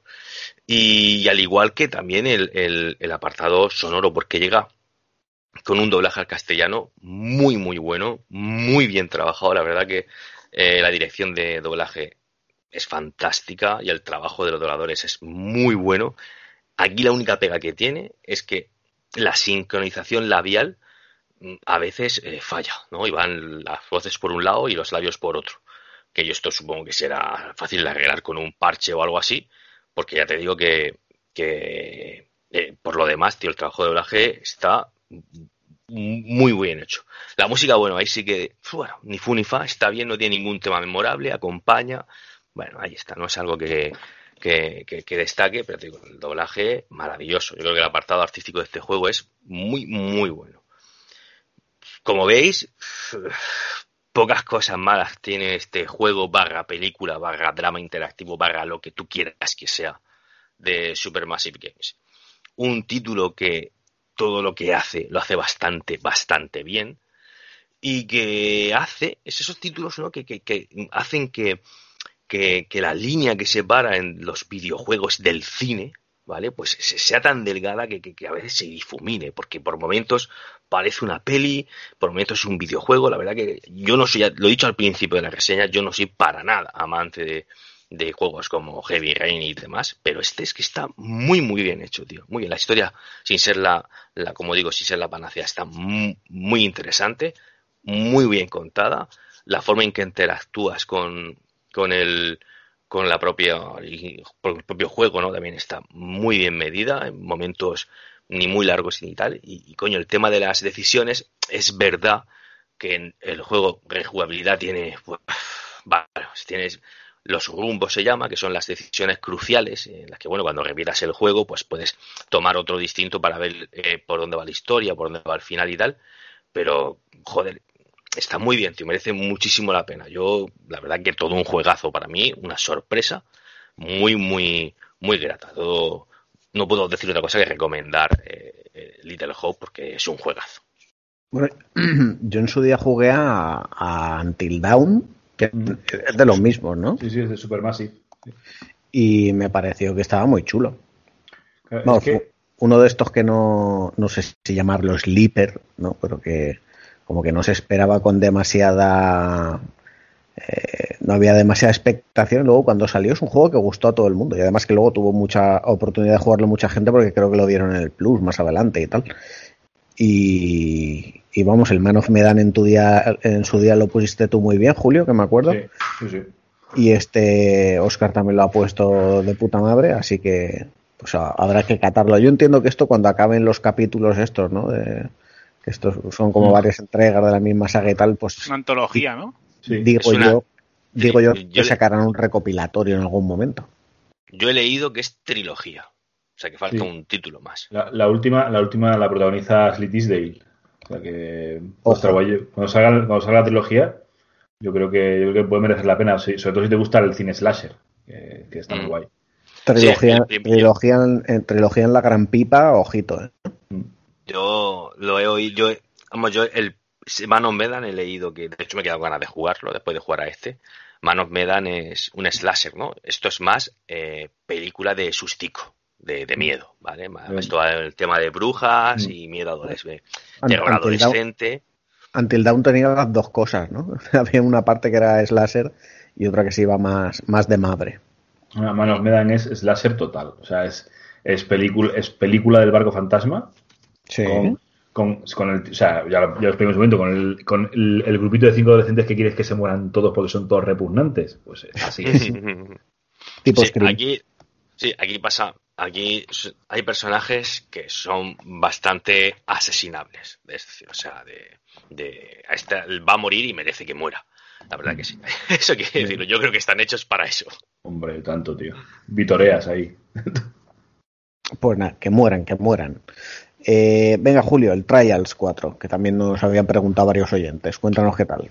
Trails of Cold Steel 4, la última entrega de, de la leyenda de los héroes de Erebonia. ¿eh? Esto, ya, bueno, a ver, lo primero que tengo que decir eh, es que eh, si, si has jugado a los tres anteriores, ya te has comprado el 4. Esto es así. Porque, porque es el final de la saga de, de, de Cold Steel. Eh, es un final increíble. Eh, además, el tercero acaba con un cliffhanger que te dejaba el culo mm, retorcidísimo. ¿Y qué puedo decir de esta cuarta parte? Primero que para mí es una, es una, es una cuarta parte muy emocional, ¿no? Porque realmente yo creo que es la saga de RPGs eh, que yo creo que tiene más mérito haber, de haber sido lanzada en Play 4 porque son, son RPGs de un presupuesto bastante más discreto que, que los grandes que estamos acostumbrados a ver, ¿no? No, no, es, no es ni Final Fantasy XV o 7 Remake, no es Yakuza 7. Eh, no, estamos Dra- hablando de unos RPGs. Dragon. Quest, Nino Es- Kuni. Eso es, exactamente. Estamos hablando de unos RPGs bastante más recogiditos que, sin embargo, eh, lo apuestan todo, pues evidentemente a lo que a lo que puedes crear, digamos, sin, sin dinero y, y es, pues, básicamente una historia maravillosa con un mundo increíble, con un mundo súper bien cohesionado, con tensiones políticas, países, el mundo evoluciona y lo- los cambios que ocurren y los, cambios que provocan nuestros héroes tienen consecuencias reales en otros países y se nota muchísimo que ese world building que se llama, ¿no? Está está súper planeado, súper bien construido, súper trabajado. Y este es el final de esta saga que retoma el juego justo, justo donde acababa el anterior, que es con Erebonia al borde de, de la, de la guerra con, con la región vecina de Calvar y, y básicamente en un conflicto que, que probablemente eh, se extienda a toda Cemuria y empieza un poco una escena muy, muy emotiva, ¿no? De, de unos señores escuchando la radio y escuchando que van a, van a ir a la guerra y que toda la persona, toda la persona reclutable tiene que alistarse. Y la gente pues acojonada, ¿no? Y, y, y es un crescendo continuo este, este juego, es un crescendo eh, desde que empieza el juego con, los antiguos, con, algunos de los componentes de la nueva clase 7 buscando a, Ring. Estoy hablando como si. Estoy hablando teniendo en cuenta que la gente que quiere saber qué tal el 3 4 conoce lo que ha pasado en el 3, porque si no, ¿para qué cojones lo quieres? Eh? O sea, quiero decir, eh, es un juego que, que os digo desde ya, si tenéis ganas de meteros en Trails, empezad por el 1, porque las historias van ligadas completamente y es imposible entenderlo si no has jugado los tres anteriores, si no te lo has leído. Y, es, una, es un juego que pone punto y final a esta saga, ya digo, muy satisfactoriamente, final épico, maravilloso. Jugablemente es igual que el 3, exactamente igual que el 3, con 4 o 5 ajustes para, para equilibrar cosas, sobre todo la- las Brave Orders estaban un poco rotitas en el 3 y, y aquí hacen menos daño y cuestan un poquito más, por ejemplo. Pero por el resto es igual, es un sistema de combate súper complejo, súper profundo, en el cual influye mucho el posicionamiento, el área de, de efecto de tus conjuros, de tus habilidades, eh, las, los enlaces entre, entre los personajes, porque hacen habilidades conjuntas, es decir, es un, es un sistema de combate que es súper profundo, súper customizable y que, y que lleva mucho, mucho tiempo dominarlo, pero cuando lo dominas es una delicia porque realmente eh, da muchísimas posibilidades y tiene una complejidad altísima. Eh, los gráficos, los mismos, de hecho, pues ya, ya venimos diciendo en muchas ocasiones, los gráficos de los trails eh, siempre han estado mm, pues en la gama baja, digamos, de su generación. Eh, ya con los que tuvimos en, en PlayStation 3 y, Vita, ya se veía que sabíamos que tanto la Vita como la Play 3 podían hacer mejores cosas. Y, en- y esto no es una excepción. Es decir, el 3 y el 4 mejoran bastante al 1 y al 2, pero siguen siendo de la gama bajita de PlayStation 4. De hecho, son juegos que los ves y que, vamos, yo tengo la sensación de que perfectamente podrían funcionar en la Play 3. Eh, quiero decir, eh, que, serían RPGs de primerito de Play 3, ¿no? Pero, pero aún así, ya digo, lo compensa todo porque los personajes están muy bien escritos, los diseños eh, de los personajes son tipo anime, son maravillosos, preciosos. Eh, la música es, sigue siendo increíble, de verdad, lo de la saga, la música de esta saga es acojonante. Y al final termina una historia que todos los fans de la saga estábamos esperando terminar. Eh, deja cabos sueltos, deja cosas abiertas. eh, supongo que en pos de una, una nueva saga de Legend of no sé qué, Trails of cualquier otra cosa. Pero, pero vamos, en general, Trails of Cold Steel 4 eh, es el broche de oro, el final perfecto, el cierre maravilloso a una saga de juegos que de verdad os digo que ya está en mi top personal de RPGs porque son increíbles. El único problema que tiene es el mismo que tenía los anteriores y es que va completamente ligado a que hayas jugado o conozcas los acontecimientos, ya no solo de los, Call- de los eh, Trails of Cold Steel 1, 2 y 3, sino de juegos que no han salido en Play 4 y juegos que no han salido fuera de Japón, como por ejemplo la saga de Crossbell, el Trails in the Sky, en fin. Dependes mucho de conocer todos esos acontecimientos. Puedes leértelo en Wikipedia, puedes mirarlo. Hay el propio juego trae un resumen de lo que ha pasado, pero, eh, pero yo recomiendo, en la medida de lo posible, si, si, alguien quiere meterse en esta saga, que juegue todo lo que pueda, todo lo que hace en Europa, que es bastante, que lo juegue y el resto, pues sí, que, lo, que se lo mire o que se lo baje pirata, o bueno, se lo baje una copia de seguridad de internet, perdón. Eh, pero en fin, en cualquier caso, es un RPG maravilloso, divertidísimo, muy profundo, con una historia que es un crescendo continuo. Es cierto que tiene una parte un poco valle, pero luego cuando, cuando vuelve a retomar el ritmo va hasta el final y es un tiro, absolutamente un cañonazo. Y, de, verdad, os lo digo. Ya sé que sí, o sea, los que os lo queréis comprar porque os moló el 1, el 2 y el 3, ya os lo habéis comprado. Eso ya sé yo. Y a los que estáis dudando, empezad por el 1. Que, que a lo mejor lo veis y decís, jo, qué gráfico, Dios mío, yo con esto no puedo jugar. Mm, hacer el esfuerzo. Hacer ese pequeño esfuerzo de pasar de los gráficos y jugar al 1 porque a la que caigáis en las redes de Trees of Cold Steel no vais a poder parar. Es maravilloso, es increíble y es, ya digo, uno de los finales más satisfactorios a una saga de RPGs que yo he visto en mi vida. Ya podía aprender Tetsuya Nomura y su Kingdom Hearts de los cojones, que el final no le gustó el del 3 a puto nadie de esta gente. Así lo digo. ¿Qué, qué final? Eso te iba a decir. Pues eso, pues eso no tiene intención de alargar la cosa. Si eso sigue en el, eso sigue en el Melody. Madre mía, el Melody, es verdad, tío. Que, que, que viene de camino. Y más, ¿eh? Que Sí, ha dicho sí. que quiere hacer más. Sí, sí, que quiere cambiar el mundo y hacer más, y contar más historias. El hijo puta. Y meter más personajes de Disney. Es lo que le, es lo que hacía falta al juego. Bueno, pues eh, se supone que habíamos terminado con las reseñas, pero yo me he preparado por error una. por error me refiero que en principio iba a entrar para el siguiente programa, pero me he flipado y me la he preparado hoy, sin querer. Y nada, pues ya que está hecha, pues os la comento que es Let's Sing 13, ¿vale? Este juego de cantar. Y nos llega de la mano de Coach Media, ¿no? que nos, nos, ha, nos ha, hecho llegar este juego, como digo, de cantar, con el que pues lo he pasado muy bien, la verdad, en mi caso con mi hija, contra, que, contra la que no he tenido nada que hacer, porque es una máquina.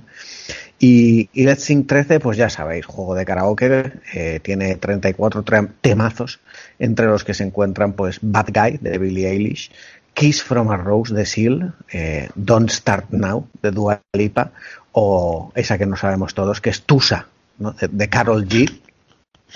Y bueno, lo primero que, haremos pues será elegir nuestro avatar de entre los cuatro disponibles, aunque luego iremos desbloqueando más skins para estos.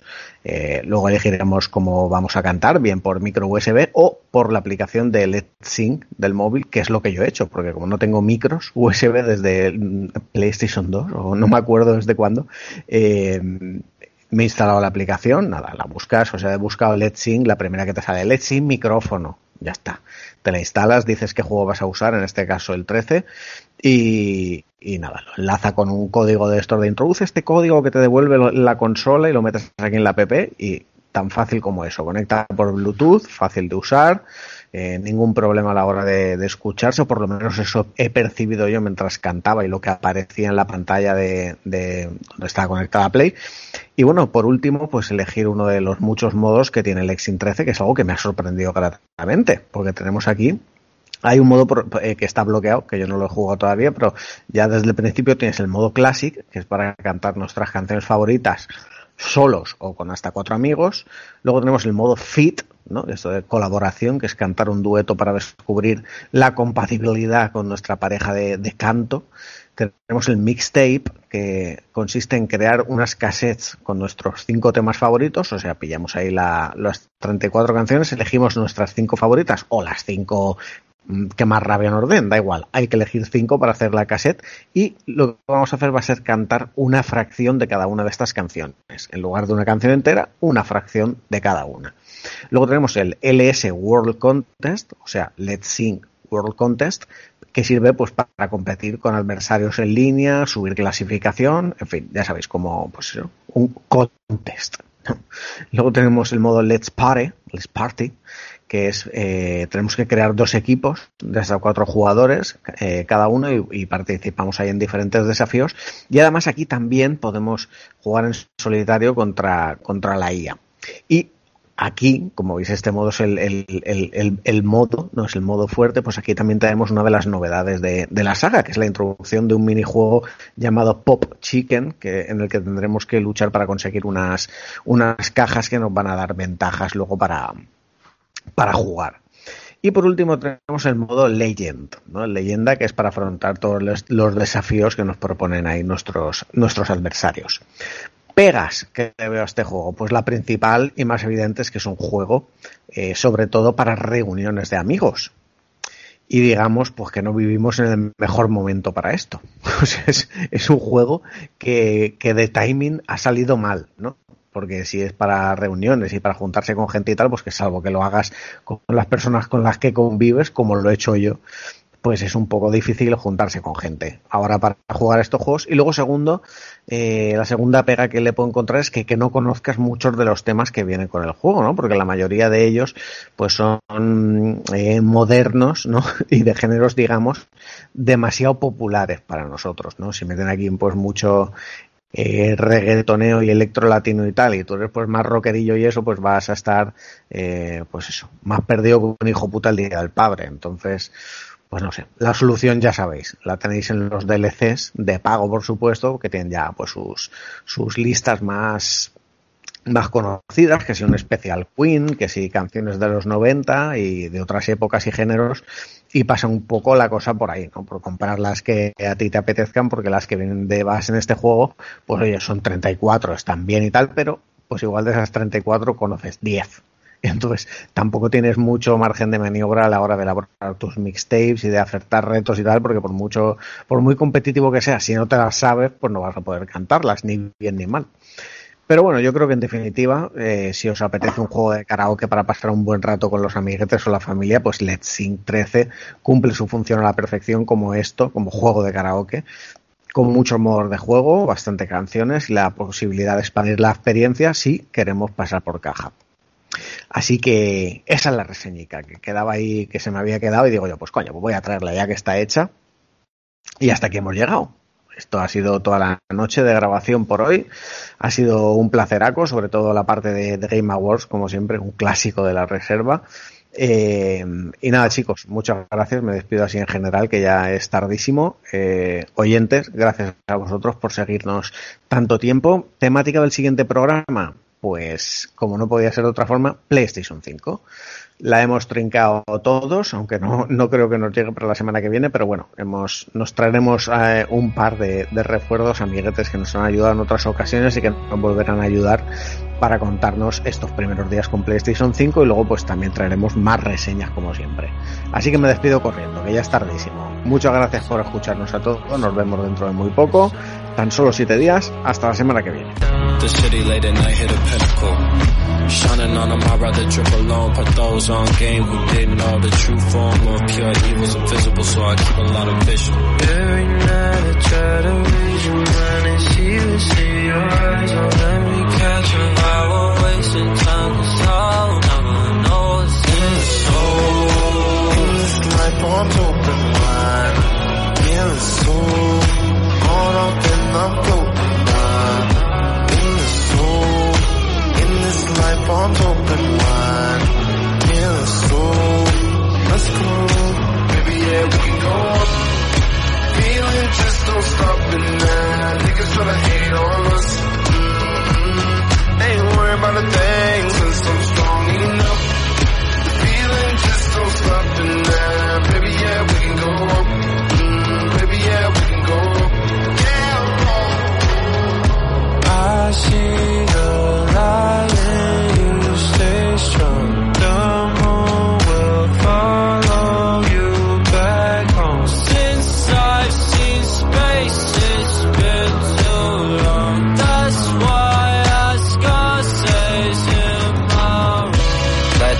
settle on Venus.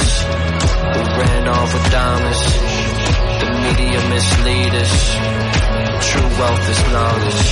They gon' try to hold you down, but we gon' get back up right now. They gon' try to mute the sound, but just know that you got that power in the soul. In this life, I'm open wide. In the soul, caught up and I'm floating wide. Life arms open wide. Yeah, let's go. Let's go. Baby, yeah, we can go up. Feeling just don't stop in that. Niggas tryna hate on us. Mm-hmm. Ain't worried about a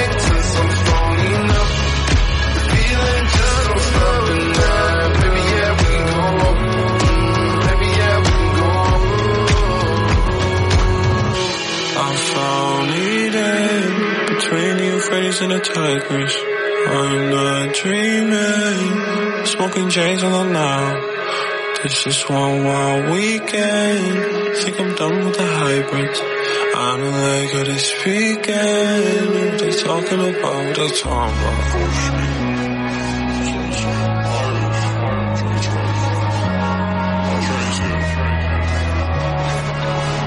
Uh, seen Cuddy in the mall. Them kids go hard. Chain disco ball.